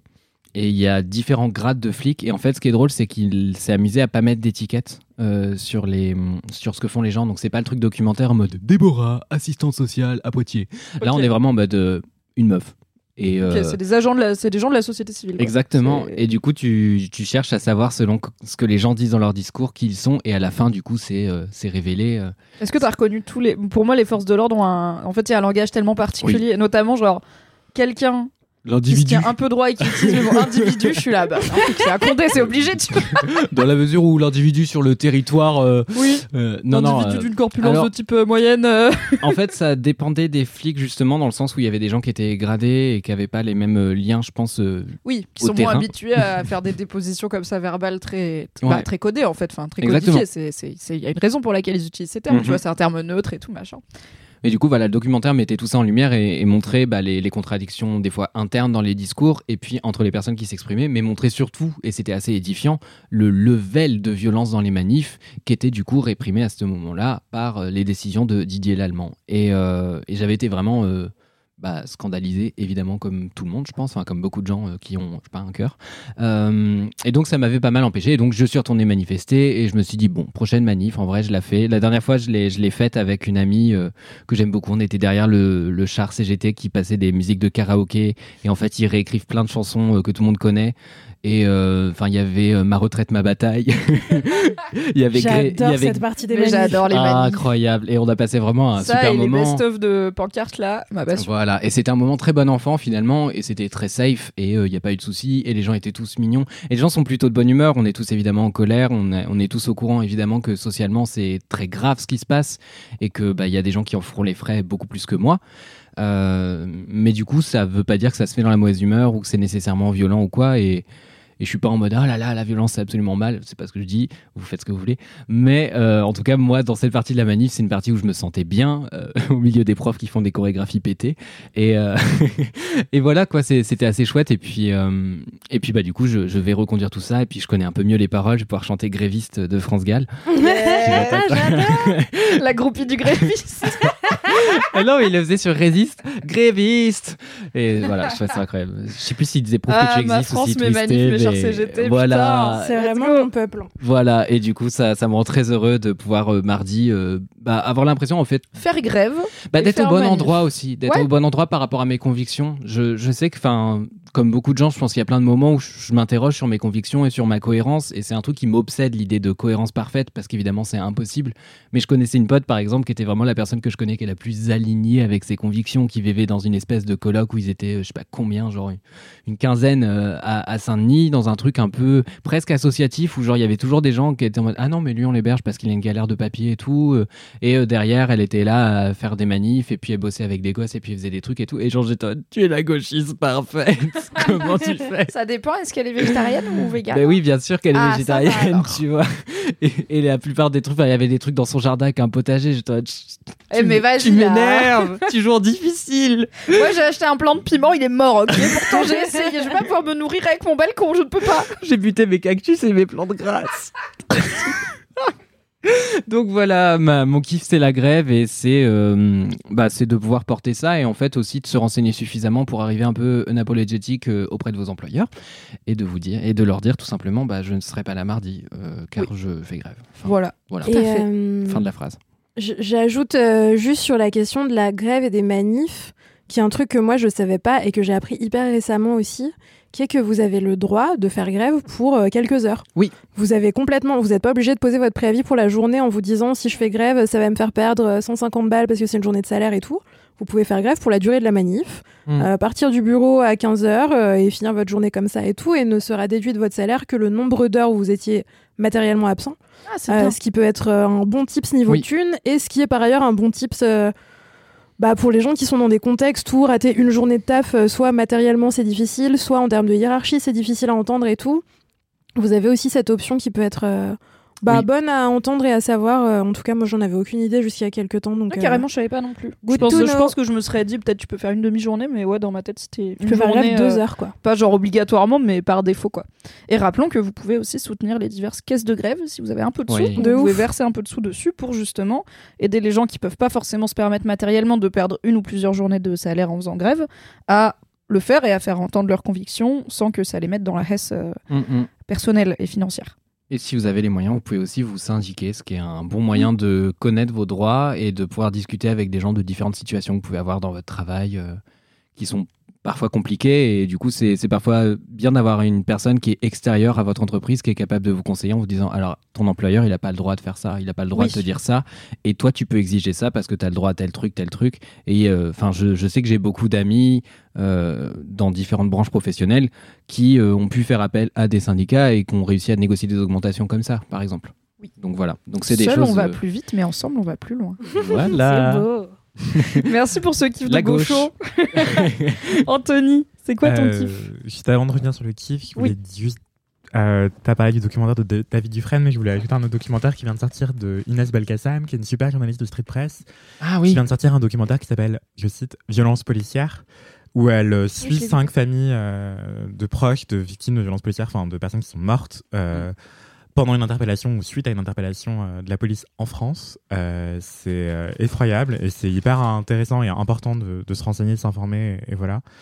Et du coup, il est disponible gratuitement sur YouTube et sur le site de France TV Slash, qui a coproduit le, documentaire, donc qui s'appelle Violence policière, au pluriel. Violence policière, le combat des familles. Voilà. Et sinon, j'avais interviewé Assa Traoré, on parlera, enfin, on parle longuement, hélas, de, de violences policières et de certaines techniques lé- légales, tout en sachant qu'elles sont létales, qu'elles sont mortelles, comme le, le plaquage ventral, qui a tué euh, des dizaines de personnes aujourd'hui en France et qui est interdit dans plein d'autres pays. Et nous, on continue de, de le, de le pratiquer, enfin, les forces de l'ordre, pardon, euh, en France continuent de le pratiquer en connaissance de cause. Euh, C'est ce qui a notamment conduit à la mort d'Adama Traoré. Donc euh, voilà, si vous tapez Assa Traoré, Nothing But The Wax, Anthony Mm, Vincent, puis vous, aurez, retrouver- vous aurez la référence de toute façon dans les notes euh, Évidemment. Oui, du je- podcast.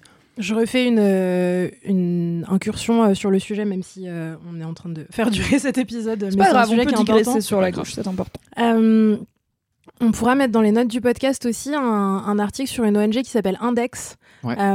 qui utilise des techniques d'architecture et de représentation 3D pour faire des reconstitutions de scènes de violences policières qui permettent, en gros, en tant que cabinet indépendant, de prouver dans beaucoup de cas, certains cas, bref, D'aider à Euh, prouver en tout cas. d'aider à prouver que euh, le discours de, des policiers qui se défendent euh, d'avoir été mis en tort euh, dans des cas de violences policières qui parfois ont été létales, euh, que ce discours-là est faux en recréant en fait euh, des trajets balistiques, des trajets de voiture, des positionnements de corps et tout dans des espaces en 3D. Euh, ce qu'ils font, c'est hyper important et, euh, et ils Oui, font si des- par exemple le policier il dit bah je l'ai attaqué parce qu'il s'attaquait à moi donc je me Mm. suis défendu mais qu'on peut prouver que la personne était de dos la victime Ouais. bah a priori si la personne est de dos elle t'attaque pas ça peut être des choses comme ça par exemple. C'est ça, ouais, ouais, c'est un exemple Mm. concret euh, qui, qui arrive régulièrement. C'est un travail qui est hyper difficile, mais qui est important parce qu'en France, en gros, dans certains cas de violence policière, euh, il n'y a pas de reconstitution des faits Ouais. euh, dans le cadre de l'instruction du procès, et ce qui, bah, en gros, crée un truc de euh, la parole d'une personne qui est un officier assermenté de la loi et la parole d'une personne civile, voire d'un proche d'une personne qui a été tuée ou, ou très gravement blessée dans ce genre de situation. Euh, et du coup, voilà, ils font, ils font un boulot assez monumental. Ils le font en tant qu'ONG, ils le font gratuitement. Ils font pas payer les familles qui euh, font appel à eux euh, notamment parce qu'ils veulent garder ce statut d'indépendant qui se trouve entre les victimes, la justice et, euh, et les accusés. Euh, voilà, je mettrai, enfin, on mettra le- un article sur eux que j'avais écrit il y a quelques temps en note du podcast. Si vous avez envie de les soutenir en visibilité ou financièrement ou tout ce que vous pouvez, n'hésitez pas. C'est hyper important d'avoir des gens en France qui font ce boulot-là. Je, Tout à bou- fait. je boucle la boucle des références euh, pour ensuite passer au, au kiff d'Anthony. Euh, Attends, euh, j'aurai un conseil juste avant. Ah là là là je ne boucle pas. Bah oui, mais puisqu'on est sur les. Bah, euh, en- si, si le côté sociologique, en tout cas, vous intéresse, moi, je sais qu'il y avait un livre que j'avais trouvé super édifiant qui s'appelait La force de l'ordre de Didier Fassin, où du coup, il suivait des policiers de la BAC pendant des mois et des mois. Et en gros, ce qui était intéressant, c'est qu'il y avait un truc d'observation, d'entretien avec les flics qui t'a fait là, dans des zones en Ile-de-France, globalement, où c'était des mecs qui avaient grandi dans des petites villes étaient- et qui comprenaient pas du tout les logiques des territoires dans lesquels ils étaient bah, forcés de travailler finalement. Oui. Et, euh, et derrière, euh, il y avait euh, bah, ça mis en perspective avec les politiques de Sarkozy en tant que ministre de l'Intérieur, en tant que président, Brice Hortefeux, etc. Et tous les allers-retours qu'il y a eu sur différentes lois qui en fait changeaient concrètement des choses, des Oui, politiques parce qu'en fait, l'état actuel de la police, c'est pas une fatalité, quoi. Oui. C'est systémique, mais ça, c'est aussi issu de différentes décisions politiques, notamment bah, l'effacement de la police de proximité, qui était ce qu'on appelait les îlotiers, Voilà. qui était du coup de la police très locale, très municipale, enfin de quartier, quoi, euh, qui du coup créait un lien et qui avait une aide un peu plus directe euh, pour des problèmes souvent un peu plus simples aussi euh, du quotidien, mais qui faisait qu'il y avait un lien de confiance et d'habitude en fait entre la police et la population qui était plus présent déjà, et ça empêche aussi ce côté déshumanisant de euh, il y a moi et il y a l'autre, quoi. C'est si, Ouais. si l'autre c'est la personne que tu croises tous les matins qui va acheter son pain, bah, tu la vois peut-être plus comme une Ouais. personne que si c'est euh, un random que tu jamais croisé de ta vie. Bref, du coup, dernier appel, si jamais euh, en manif ou ailleurs, vous vous retrouvez en garde à vue, ça peut arriver.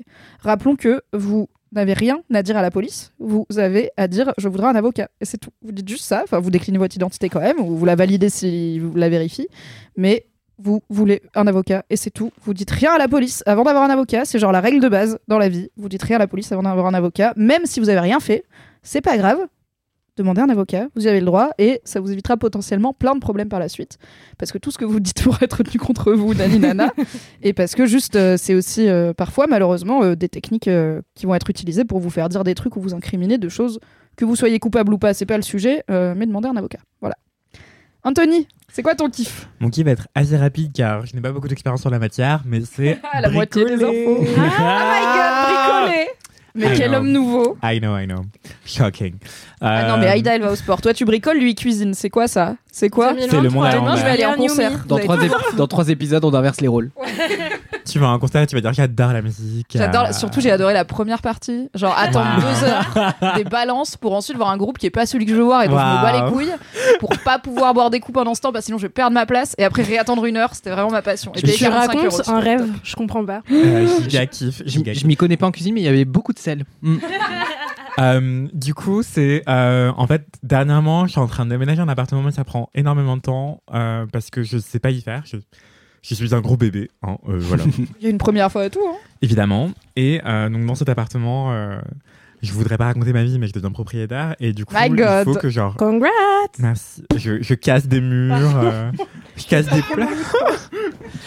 non mais T'as c'est- dit casser des murs et j'ai voulu faire le. voilà, c'était le le bruit effet quoi. Parce que c'est littéralement le bruit qu'a fait le marteau contre le placard que j'ai cassé moi-même. Est-ce que c'était euh, satisfaisant C'était giga satisfaisant. Enfin Ouais. non, en fait non. Je pensais que ça allait être giga satisfaisant, mais non, t'as payé les murs en fait. Du coup, t'as peur de les abîmer.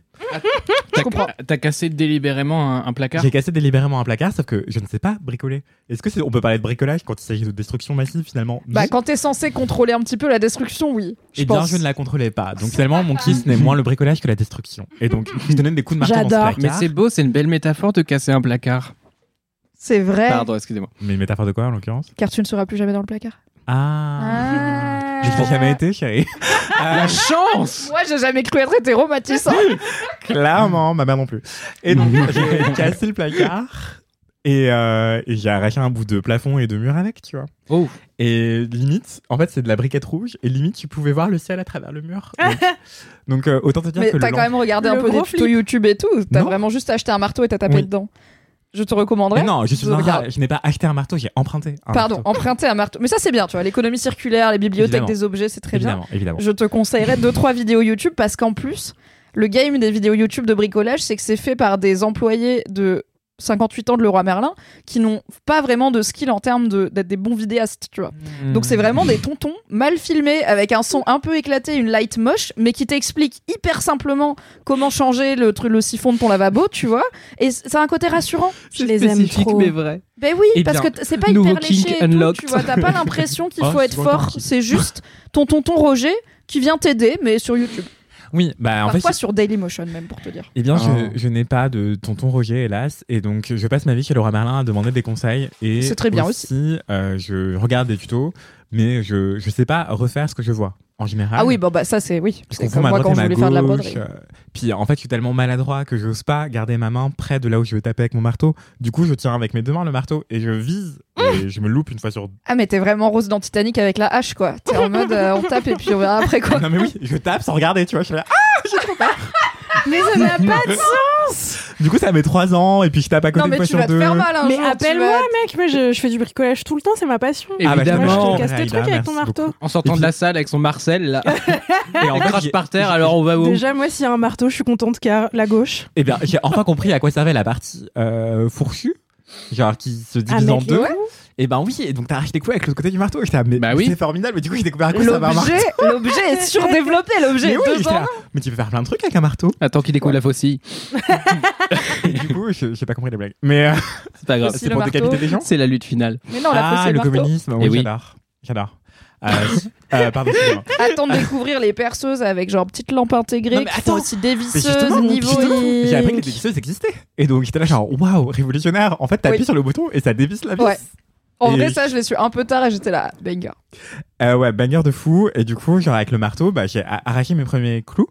Mais sauf que j'ai pas de force. Du coup, je les mettais par terre sur mon parquet. euh, et en fait, j'ai abîmé mon parquet, mais genre des dizaines de fois, tu vois. Enfin, c'était n'importe quoi. trop. Parce qu'en fait, quand je Un tirais, circus et à un moment, genre, je tirais le clou, je tirais le clou, et puis en fait, le marteau m'est rentré dedans. Non Et vraiment, j'étais bleu et tout. Non, mais en vrai, c'est dangereux le bricolage. Enfin, Ah oui, ça archi si dangereux. tu dois commencer à couper des trucs, vraiment, demande à quelqu'un de venir t'aider. Bah là, ça y est, j'ai appelé les artisans parce que j'ai cassé mon mur, tu vois. Enfin. ouais, bon, j'ai t'as avoir le- essayé, t'as fait. mm, si on Quand, voit le quand ciel, j'ai commencé à voir le jour à travers mon mur, je me suis dit, il est temps d'appeler des experts. Ils m'ont dit, monsieur, vous avez arraché euh, votre mur. J'étais là, oui, c'est ce qui me semblait, oui. C'est pour ça que je vous appelle. Vous avez une info que j'ai pas déjà ou pas Il m'a dit, ouais, on va faire de l'enduit et tout. J'étais là, mais moi, je voulais juste la peinture. Il m'a dit, mais faut enduire avant de peindre. J'étais là, hein Ouais, si tu penses Si sur un tu trou, vois le ciel, déjà en euh, termes d'isolation, c'est pas fou. Et mais je la pense peinture, que ça va pas boucher. tu mets ton doigt dans la peinture, c'est un trou. Enfin, c'est de la peinture. Voilà. Non, mais du coup, je, je comprends rien à ce que je fais, mais c'est très, très drôle. ça a l'air. Et c'est pas très satisfaisant, mais. euh, Pas mais en encore, fait, mais c'est le début. Attends. C'est un En fait, semi-kiff. J'adore apprendre. Et du coup, je suis ravi de- d'apprendre. euh, j'ai appris ce que c'était qu'un marteau, j'ai appris ce que c'était qu'une dévisseuse, euh, j'ai appris ce que c'était que des joints, j'ai appris ce que c'était que, que une clé à laine. Oui. Oh. Et j'étais là, ça a voir avec le tricot. Je te sens mi-kiff, mi-raisin sur celui-là, quand Euh, même. je peu. dirais mi-fougue, mi-raison. Oh. Et sur ces mots tendres, je laisse la parole à Aïda. Ah, J'ai hâte d'avoir la suite. J'espère que ça va être un petit feuilleton, tu vois. De les aventures de bricolage d'Anthony, parce que déjà, la découverte de la partie fourchue du marteau, je suis là, Non, genre, mais- toutes non, les mais, semaines, tu euh, vois. Vraiment, je me suis dit, la personne qui a inventé. Et oui, et en plus, tu peux te servir du marteau en mode euh, faire levier. Pour... Ah, Oui. ouais, et du coup. C'est pour coup, ça qu'il est un peu courbé aussi. Vraiment mind blown. Et je me suis dit, mais la personne qui a inventé ça, euh, j'espère qu'elle a eu le prix Nobel. Tu sais qu'il y a un sens pour visser, dévisser ou pas encore Non, mais j'arrive pas à le retenir. Ah, Du coup, à chaque fois, je regarde sur YouTube le sens. pour tu peux visser, aussi c'est le sens essayer. des aiguilles d'une montre. Bah, j'essaye, mais dans les deux sens, j'arrive pas. Faut appuyer en pas même mon temps en force. général. C'est quoi, regarde, je Oui. regarde sur YouTube, il y a pas Ah de oui, mais- YouTube. J'apprends lentement mais sûrement. Et attendez, avant de passer la parole à Aïda, j'aimerais lancer une bouteille à la mer. Si quelqu'un est pro en. Comment on appelle ça? Spatialisation 3D, Ouais, genre, j'aimerais modéliser mon appart. en 3D. Parce qu'en fait, ça fait littéralement un mois que j'essaye de faire un plan à l'échelle. J'arrive Trop dur. Bah, Il y, a, il y a des logiciels spéciaux a- pour oui, ça, pas. mais pas euh, ouais, c'est un... Je dis pas que j'y arriverai non plus, hein, c'est- c'est un métier. C'est c'est pas compliqué Si, pas. voilà, si vous êtes en archi et que vous Voilà, voulez donner si deux vous- trois si conseils ennuyez. à Anthony pour faire ça. Ça m'évitera de devenir borgne parce que je m'enverrai un coup de marteau dans l'œil. Non, fais pas ça. Alors je suis pas sûre qu'avoir un modèle 3D de ton appart t'évitera de t'envoyer un marteau dans l'œil parce qu'il y a un moment où tu vas manier le marteau anyway, mais peut-être qu'au moins t'auras J'avoue. posé le marteau au bon endroit. Oui.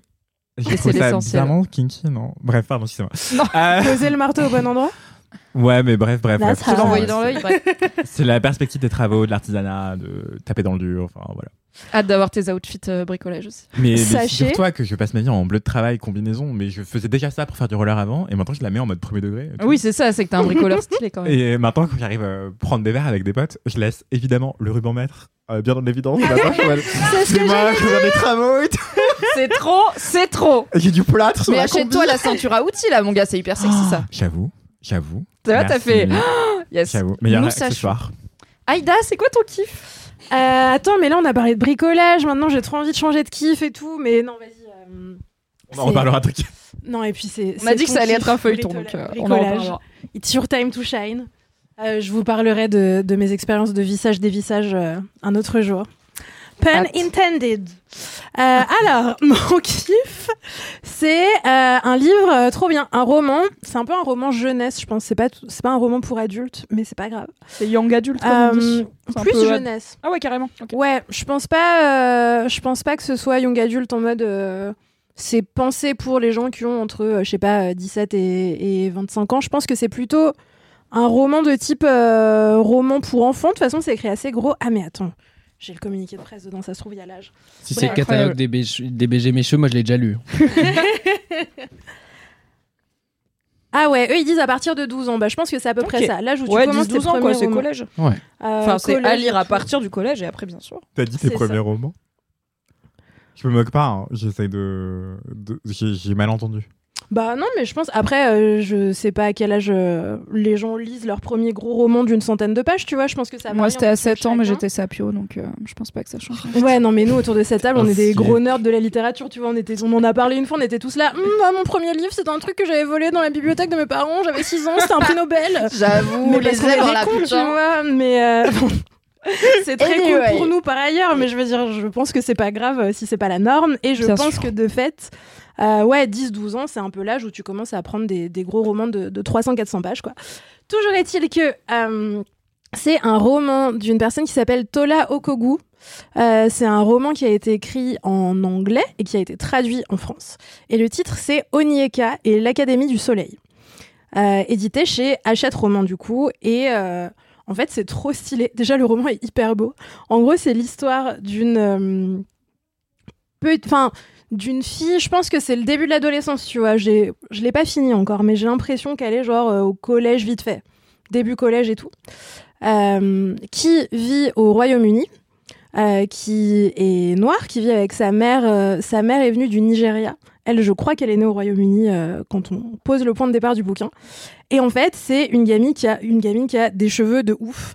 Genre euh, des cheveux texturés qui prennent énormément de place et tout, qui sont hyper longs, qui sont un peu euh, indomptables, euh, comme la littérature dit, des, des Mhm. cheveux texturés. Et, et en fait, le point de départ, c'est elle, elle vit avec sa mère, qui est mère célibataire, et sa mère passe un peu son temps à lui dire de pas prendre trop de place. Ça fait un peu écho à ce qu'on s'était raconté au, au dernier épisode qu'on a enregistré ensemble. Sa mère, elle est un peu en mode prends pas trop de place, et du coup, dompte tes cheveux. Euh, fais en sorte qu'ils soient pas trop voyants parce que sinon tout le monde les remarque et tout le monde te regarde. Ça se passe de nos jours, genre. Ça se passe de nos jours. Et, euh, et en domptant tes cheveux, dompte aussi tes émotions. Et en fait, euh, très rapidement, on se rend compte qu'il y a un lien hyper direct entre les émotions de l'héroïne qui s'appelle donc Onyeka et ses cheveux, et que en fait, euh, ces cheveux qui font que tout le monde la regarde et que euh, tout le monde est un peu genre la boulie un peu et tout, ça devient une forme de pouvoir magique. Et en fait, elle découvre que elle est pas complètement humaine et qu'elle a un peu un pouvoir et tout. Que son pouvoir il passe par ses cheveux. Euh, et que pour apprendre à, à dompter un petit peu ce pouvoir euh, qui est lié aussi à ses émotions, euh, sa colère, sa tristesse, son empathie, etc. il faut qu'elle parte au Nigeria dans une école qui est dédiée aux, aux personnes comme elle qui ont le même pouvoir qu'elle. Et du coup elle va à l'Académie du Soleil. Et là on change de décor et on arrive au Nigeria avec un contexte culturel qui est différent, avec un contexte magique euh, pour le coup qui est beaucoup plus assumé, parce qu'au Royaume-Uni, du coup, sa magie, elle doit la cacher. Euh, C'est hyper intéressant. et euh, et c'est trop cool. Moi, j'étais hyper. euh, donc, comme je vous dis, en vrai, je viens un peu de le commencer et tout, donc je suis pas encore. euh, ça se trouve, à un moment, l'ouvrage devient problématique. Je ne le sais pas, car je ne suis pas encore au genre, tu prends des risques, imagine, c'est hyper problématique dans 10 pages et t'auras dit dans LMK que c'est bien.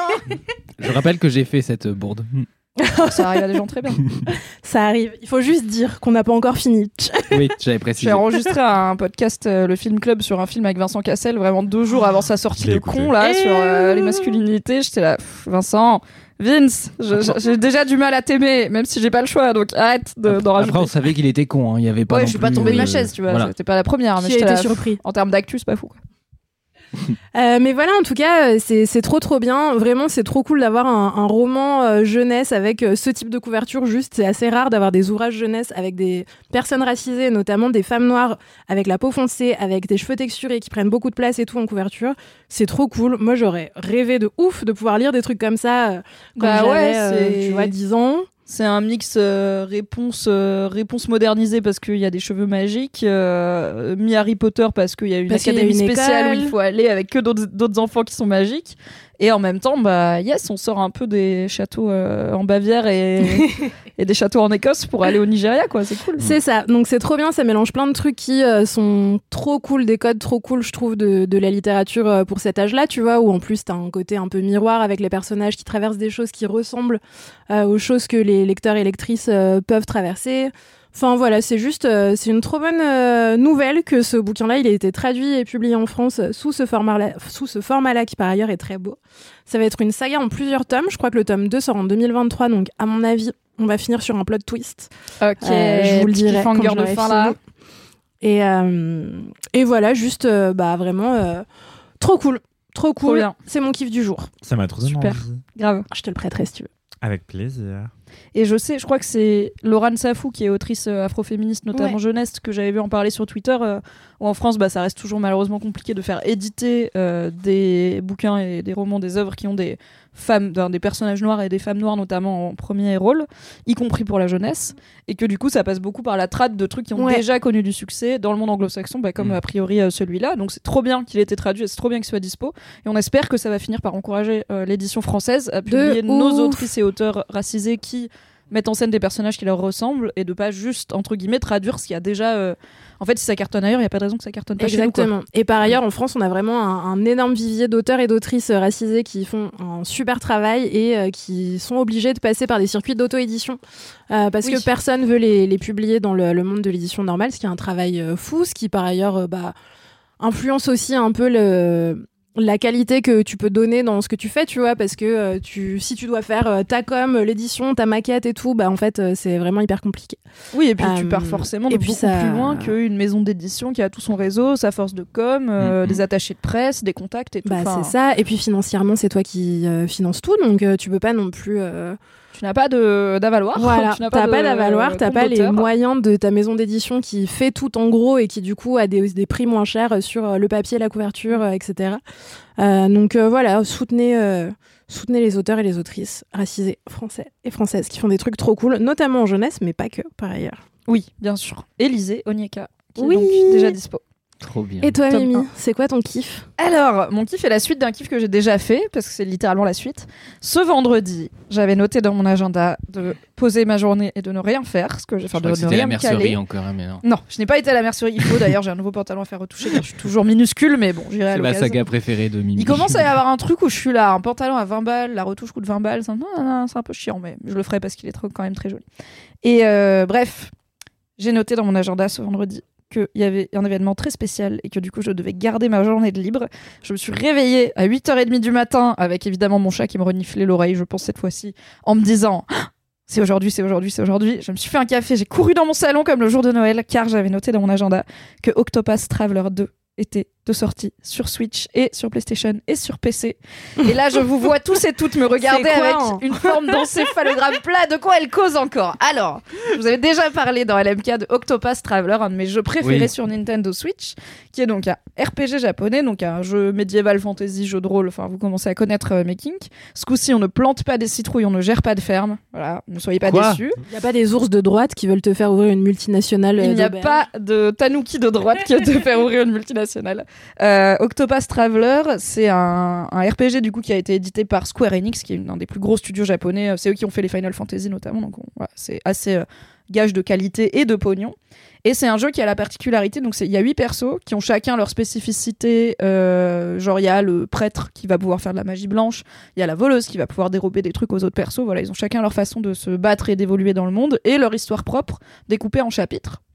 Tu peux choisir qui tu veux en premier.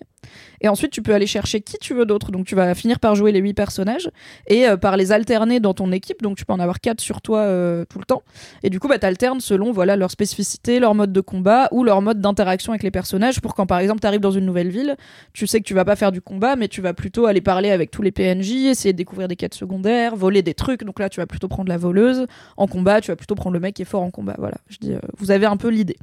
Et donc, la spécificité de Octopus Traveler, c'était ce côté narration non linéaire où tu peux commencer par qui tu veux et aller chercher qui tu veux en numéro 2, en numéro 3. En gros, tu as une carte qui t'indique, bah là, tu as le chapitre 1 de machin, là, tu as le chapitre 3 de bidule, et du coup, tu prends les 8 et tu les fais dans l'ordre que tu veux. Ah, c'est trop bien. ça. Donc, euh, c'est assez intéressant, parce que ça te permet d'avoir une expérience un petit peu unique, et selon avec qui tu commences, euh, ton expérience de jeu, elle va pas être la même, même en termes de gameplay, de choix que tu vas faire sur la façon dont tu combats et tout. Donc, euh, chacun a un petit peu sa propre expérience sur Octopus Traveler. C'est un jeu qui est très très beau, donc c'est du pixel art un peu tout mignon. Mais ça a une techno spéciale où en gros euh, c'est organisé comme des plans au théâtre où t'as premier plan, deuxième plan, troisième plan. Et du coup t'as vraiment un effet profondeur alors que d'habitude le pixel art c'est assez lisse quoi, c'est du une dimension quoi, enfin deux dimensions. Donc ça c'est sympa et la musique est magnifique. Donc Octopus Traveler c'était déjà un succès, ça a bien marché. Euh, moi j'avais adoré. Le seul truc que je reproche c'est une écriture très cuculapraline. Autant dans les histoires il y avait des trucs un peu surprenants parfois et assez dark, autant dans l'écriture c'est vraiment Genre là, dans le 2, il y a un perso qui organise des combats clandestins de gens pauvres. Et le perso, il dit littéralement Je déteste les pauvres, ils me dégoûtent. Je suis là, bon, c'est pas très subtil. Enfin, on peut faire un truc un petit peu. Mais bon, c'est les RPG japonais, c'est souvent un petit peu, Hmm. voilà, un petit peu direct dans l'écriture. Et le 2 est sorti. Et je suis ravie, le 2 est trop bien. Ok, si vous voulez, si vous avez aimé Octopus Traveler 1 et que vous vous dites, Hum, est-ce que je fais le 2 Oui. Si vous étiez tenté par le 1 et vous vous dites, ah, le 2 il est sorti, mais j'ai pas fait le 1, c'est pas grave, vous pouvez faire le 2 direct. euh. donc il vient de sortir sur Switch, sur PlayStation, sur PC. Non, sur Switch et PlayStation seulement, je crois. La moitié des infos. Il coûte 60 balles quand même, hein, c'est un jeu vidéo neuf. Désolé la vie. Mais euh, j'en suis à 15 heures de jeu en deux jours. voilà. euh, J'avais pourtant une grosse deadline, mais je l'ai tenue, donc ça va. Ah, bah, Et, voilà. Ah, ça a euh, l'air trop coup- beau. Je suis allée regarder sur Google Images. Là, je dirais que j'ai récupéré. Ouais, c'est très beau.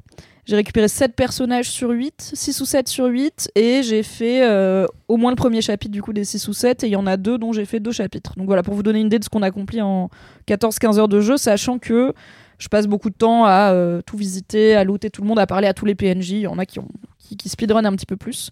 Euh, et donc, non seulement il est aussi bien que le 1 sur tous les aspects qui marchaient bien dans le 1, notamment visuellement, il est encore plus beau. Il y a une nouvelle mécanique qui n'y avait pas dans le 1, qui est que avec un bouton, tu peux changer entre le jour et la nuit euh, d'un clic. Mm. Et alors, c'est cool parce que tous les persos ont une action spéciale le jour et la nuit. Du coup, euh, des fois, tu es obligé de changer euh, l'heure du jour pour euh, pouvoir faire ce que tu as besoin de faire. Genre la voleuse, elle fait quoi le jour? Euh, la voleuse, le jour, elle vole, et la nuit, elle peut assommer les gens par derrière. Donc, par exemple, si t'as un garde qui, qui protège une salle au trésor, si t'arrives par derrière, elle l'assomme, et du coup, bah, tu peux rentrer dans la salle au trésor. Mais si jamais t'as pas la voleuse sur toi, t'as un autre perso qui peut juste le provoquer en duel. Et si tu le bats, il est assommé aussi. Donc, t'as toujours plein de façons d'arriver à l'objectif du jeu, mais tu peux avoir l'impression de faire comme tu veux, puisque t'as plein de persos différents. Donc, c'est quand même un, en termes de gameplay et de, création du jeu, euh, c'est bien travaillé, quoi tu vois pas trop les ficelles, même si au final euh, obligé, enfin tu- il faut bien que tu retombes sur l'intrigue, donc tu peux pas rester coincé. Et cette mécanique jour-nuit, en plus, elle est hyper jolie parce que du coup, les lumières changent. Enfin, c'est comme si le soleil se couchait d'un coup, enfin très très vite. Donc toutes les lumières changent hyper rapidement et la musique c'est la même, mais avec un arrangement jour et un arrangement nuit. Et en fait, la Oh. musique elle se continue, il y a aucune coupure, mais elle évolue, en, elle change d'arrangement. Et même moi qui suis pas très musique, franchement, les musiques de ce jeu, je suis là. Ouais, BG, pas mal, franchement, elles sont très très bien. et je sais qu'elles sont reconnues pour être euh, très cool. Et l'autre truc qu'ils ont amélioré par rapport au premier, un des regrets dans le premier, c'était ok, t'as huit histoires et en soi, toi t'as l'impression de faire l'aventure avec plein de personnages différents ensemble, mais chacun, quand il vit son histoire, il est solo. Donc en gros, tu vas avoir quatre, tes quatre persos que t'emmènes avec toi qui vont faire un. qui vont traverser un château plein de gardes ennemis pour arriver au seigneur qui a euh, tué le père d'un des persos, par exemple, de ton héros.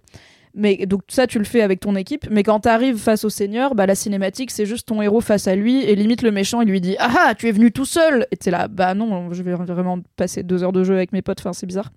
Euh, là, ils ont un peu amélioré ça apparemment dans le 2 où il y a beaucoup plus d'histoires croisées, il y a beaucoup plus de liens entre les persos et du coup ça va développer petit à petit au fil du jeu euh, une vraie histoire collective et pas un petit enchaînement de scénettes qui se croisent assez peu.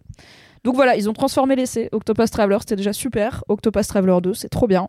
Il y a plein de petits détails cool, même au niveau graphisme et tout. Euh, je kiffe. Je vais y passer probablement au moins 45 heures. Voilà, je suis ravie. Jouer à Octopus Traveler. C'est trop cool. Moi, j'ai commencé avec la voleuse, si vous voulez tout savoir, parce que j'aime le loot. Qui est étonné Hmm. Évidemment. Elle a des gros seins et elle décolleté et tout. J'étais là, oh, je l'adore. Est-ce que t'aimes assommer les gens par derrière? J'aime plus les volets. Hmm. Est-ce que tu rejoues parfois à des jeux? Euh, que tu as découvert il y a longtemps Parce que souvent, du coup, tu nous en parles quand il y a des sorties. peu le temps de jouer à des jeux. Ouais, hein, euh, parce que tu dois commencer tu à en avoir C'est comme plein. euh, je re-regarde rarement des séries, tu vois, parce que je suis là, bah, il y a trop de séries à regarder. Ouais, ça à jamais. part, en fait, il y a des jeux un peu doudous, genre Stardew Valley, ou et puis c'est Mm. des jeux infinis, tu vois. Donc je j'y ai assez joué pour pas me dire ah j'ai oublié où j'en étais. Il y a ça aussi. C'est que tous les jeux avec une histoire, si je joue pas pendant trois mois, je le rallume, je suis là. On est où Comment on joue C'est quoi mon objectif C'est quoi Oui, l'intrigue Tu vois je- tu- ouais. Donc euh, donc je vais jamais rejouer à Octopus Traveler 1, tu vois. Mais ravi d'avoir le 2. Ok, mais du coup, tu, tu les revends ou tu, tu fais quoi? Bah non, parce que je les achète en démat la plupart, donc en dématérialisé, Ah. donc euh, Tekken. Euh, je les prête et parfois je les donne. Mais bon, en fait, euh, moi je suis pas, je suis pas attachée à l'objet, tu vois. Hmm. Donc maintenant je les ai en dématérialisé. Avant j'avais un ex qui aimait bien l'objet jeu, donc euh, quand il m'en achetait, il me les offrait en, en cartouche, quoi. Ouais. Mais euh, sinon, bah si je pouvais les donner ou les, ou les prêter ou les revendre dans mes versions dématérialisées, je le ferais. Je ne peux pas. Donc je, voilà, c'est- quand je les ai en physique, je les prête, je les distribue, je les fais tourner. Vraiment, je sais que je vais pas y rejouer. Donc c'est comme les bouquins, tu vois. Quand je finis un bouquin, je le laisse dans le métro. Je suis là, adieu, vite à vie. Ou dans une boîte à livres ou whatever. Des fois dans le métro, des fois dans un, Wow. sur un banc dans un parc s'il fait tu vois. Je me dis tiens, t'arrives là, tu trouves un bouquin. Ou des fois dans une boîte à livres, dans un bar où il y a une étagère, euh, tu vois, grand public. Après, euh, c'est des bouquins que moi personnellement je trouve un peu cool, tu vois. Je me dis ils vont pas traîner là forever parce que personne les veut. Genre c'est pas un manuel d'allemand de 1973 tu vois, que tu trouves des fois dans les boîtes à livres et Oui. t'es là bah mec ça c'est juste va à la déchetterie vraiment c'est Oui, pas l'endroit de vider, euh, oui, l'étagère de ta daronne quoi. C'est vrai. Euh, donc voilà, si vous trouvez des bouquins dans le métro, c'est peut-être moi. Si vous trouvez que c'est mal de laisser des bouquins dans le métro, désolé. Je pense que je vais continuer à le faire quand même. Convainquez-moi que c'est pas bien, mais j'ai l'impression que ça sert quoi. Si un jour vous prenez, je sais pas, la ligne 3 et que vous voyez, j'apprends à dessiner le fisc, voilà, c'est Mimi qui l'a laissé là. Si vous avez la broderie pour les nuls euh, très peu utilisée, c'est peut-être moi, voilà. Voilà Octopus Traveler 2 pour tous mes petits Switchos euh, sur. Alors moi j'y joue sur Switch. j'y joue sur Switch, ça marche très bien, mais apparemment il est vraiment encore plus beau sur PlayStation. Donc Trop euh, bien. si vous êtes un peu esthète euh, et que vous avez une PlayStation, euh. Esthète. Non mais moi je vois pas la diff en vrai. Ah. Les gens ils sont là sur Switch, sur une télé HD, c'est un peu gâché. Et moi je suis là, quoi, c'est magnifique. Et je me suis arrêtée à la PlayStation 2, tu vois. Donc, Ouais, euh, d'accord. moi je suis encore émerveillée par les jeux vidéo. hein. J'espère ne jamais arrêter. C'est trop bien. C'est la fin? Cet épisode de Laisse-moi kiffer, Waouh Il semble. marqué par euh, Merci, la gauche ainsi que la nostalgie. Et Merci. Ainsi que les confessions. La nostalgie gauche. Et la bonne bouffe. Merci encore Manon pour toute cette bonne bouffe. Merci, Oui. merci C'était Manon. trop bien le hall. Merci à tous les LM Crado, LM Cœur et LM Caribou, etc. pour nous avoir écoutés ce jeudi encore. On vous dit à la semaine prochaine et on vous fait des gros bisous. Des bisous. Bye bye.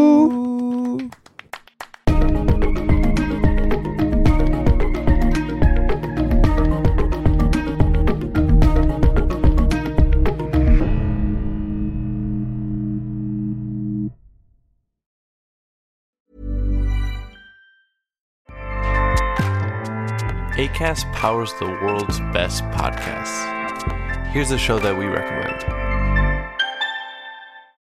This is Roundabout Season 2, and we're back to share more stories from the road and the memories made along the way. We're talking rest stops, if we're stopping to get gas. You will be timed. you will be for sure. Misguided plans, I grew up in the city, so I have like, you know, a healthy fear of real extreme darkness. this was like wilderness. a lot of laughs, Y'all weird, but you, yeah, you, you were different. Like you were real different, bro. I can't really put my finger on it. and so much more. Just goes to show that unexpected things sometimes are the best when it comes to a road trip. Roundabout Season 2, presented by Nissan, is live now with new episodes rolling out every Thursday. Listen and subscribe wherever you get your podcasts.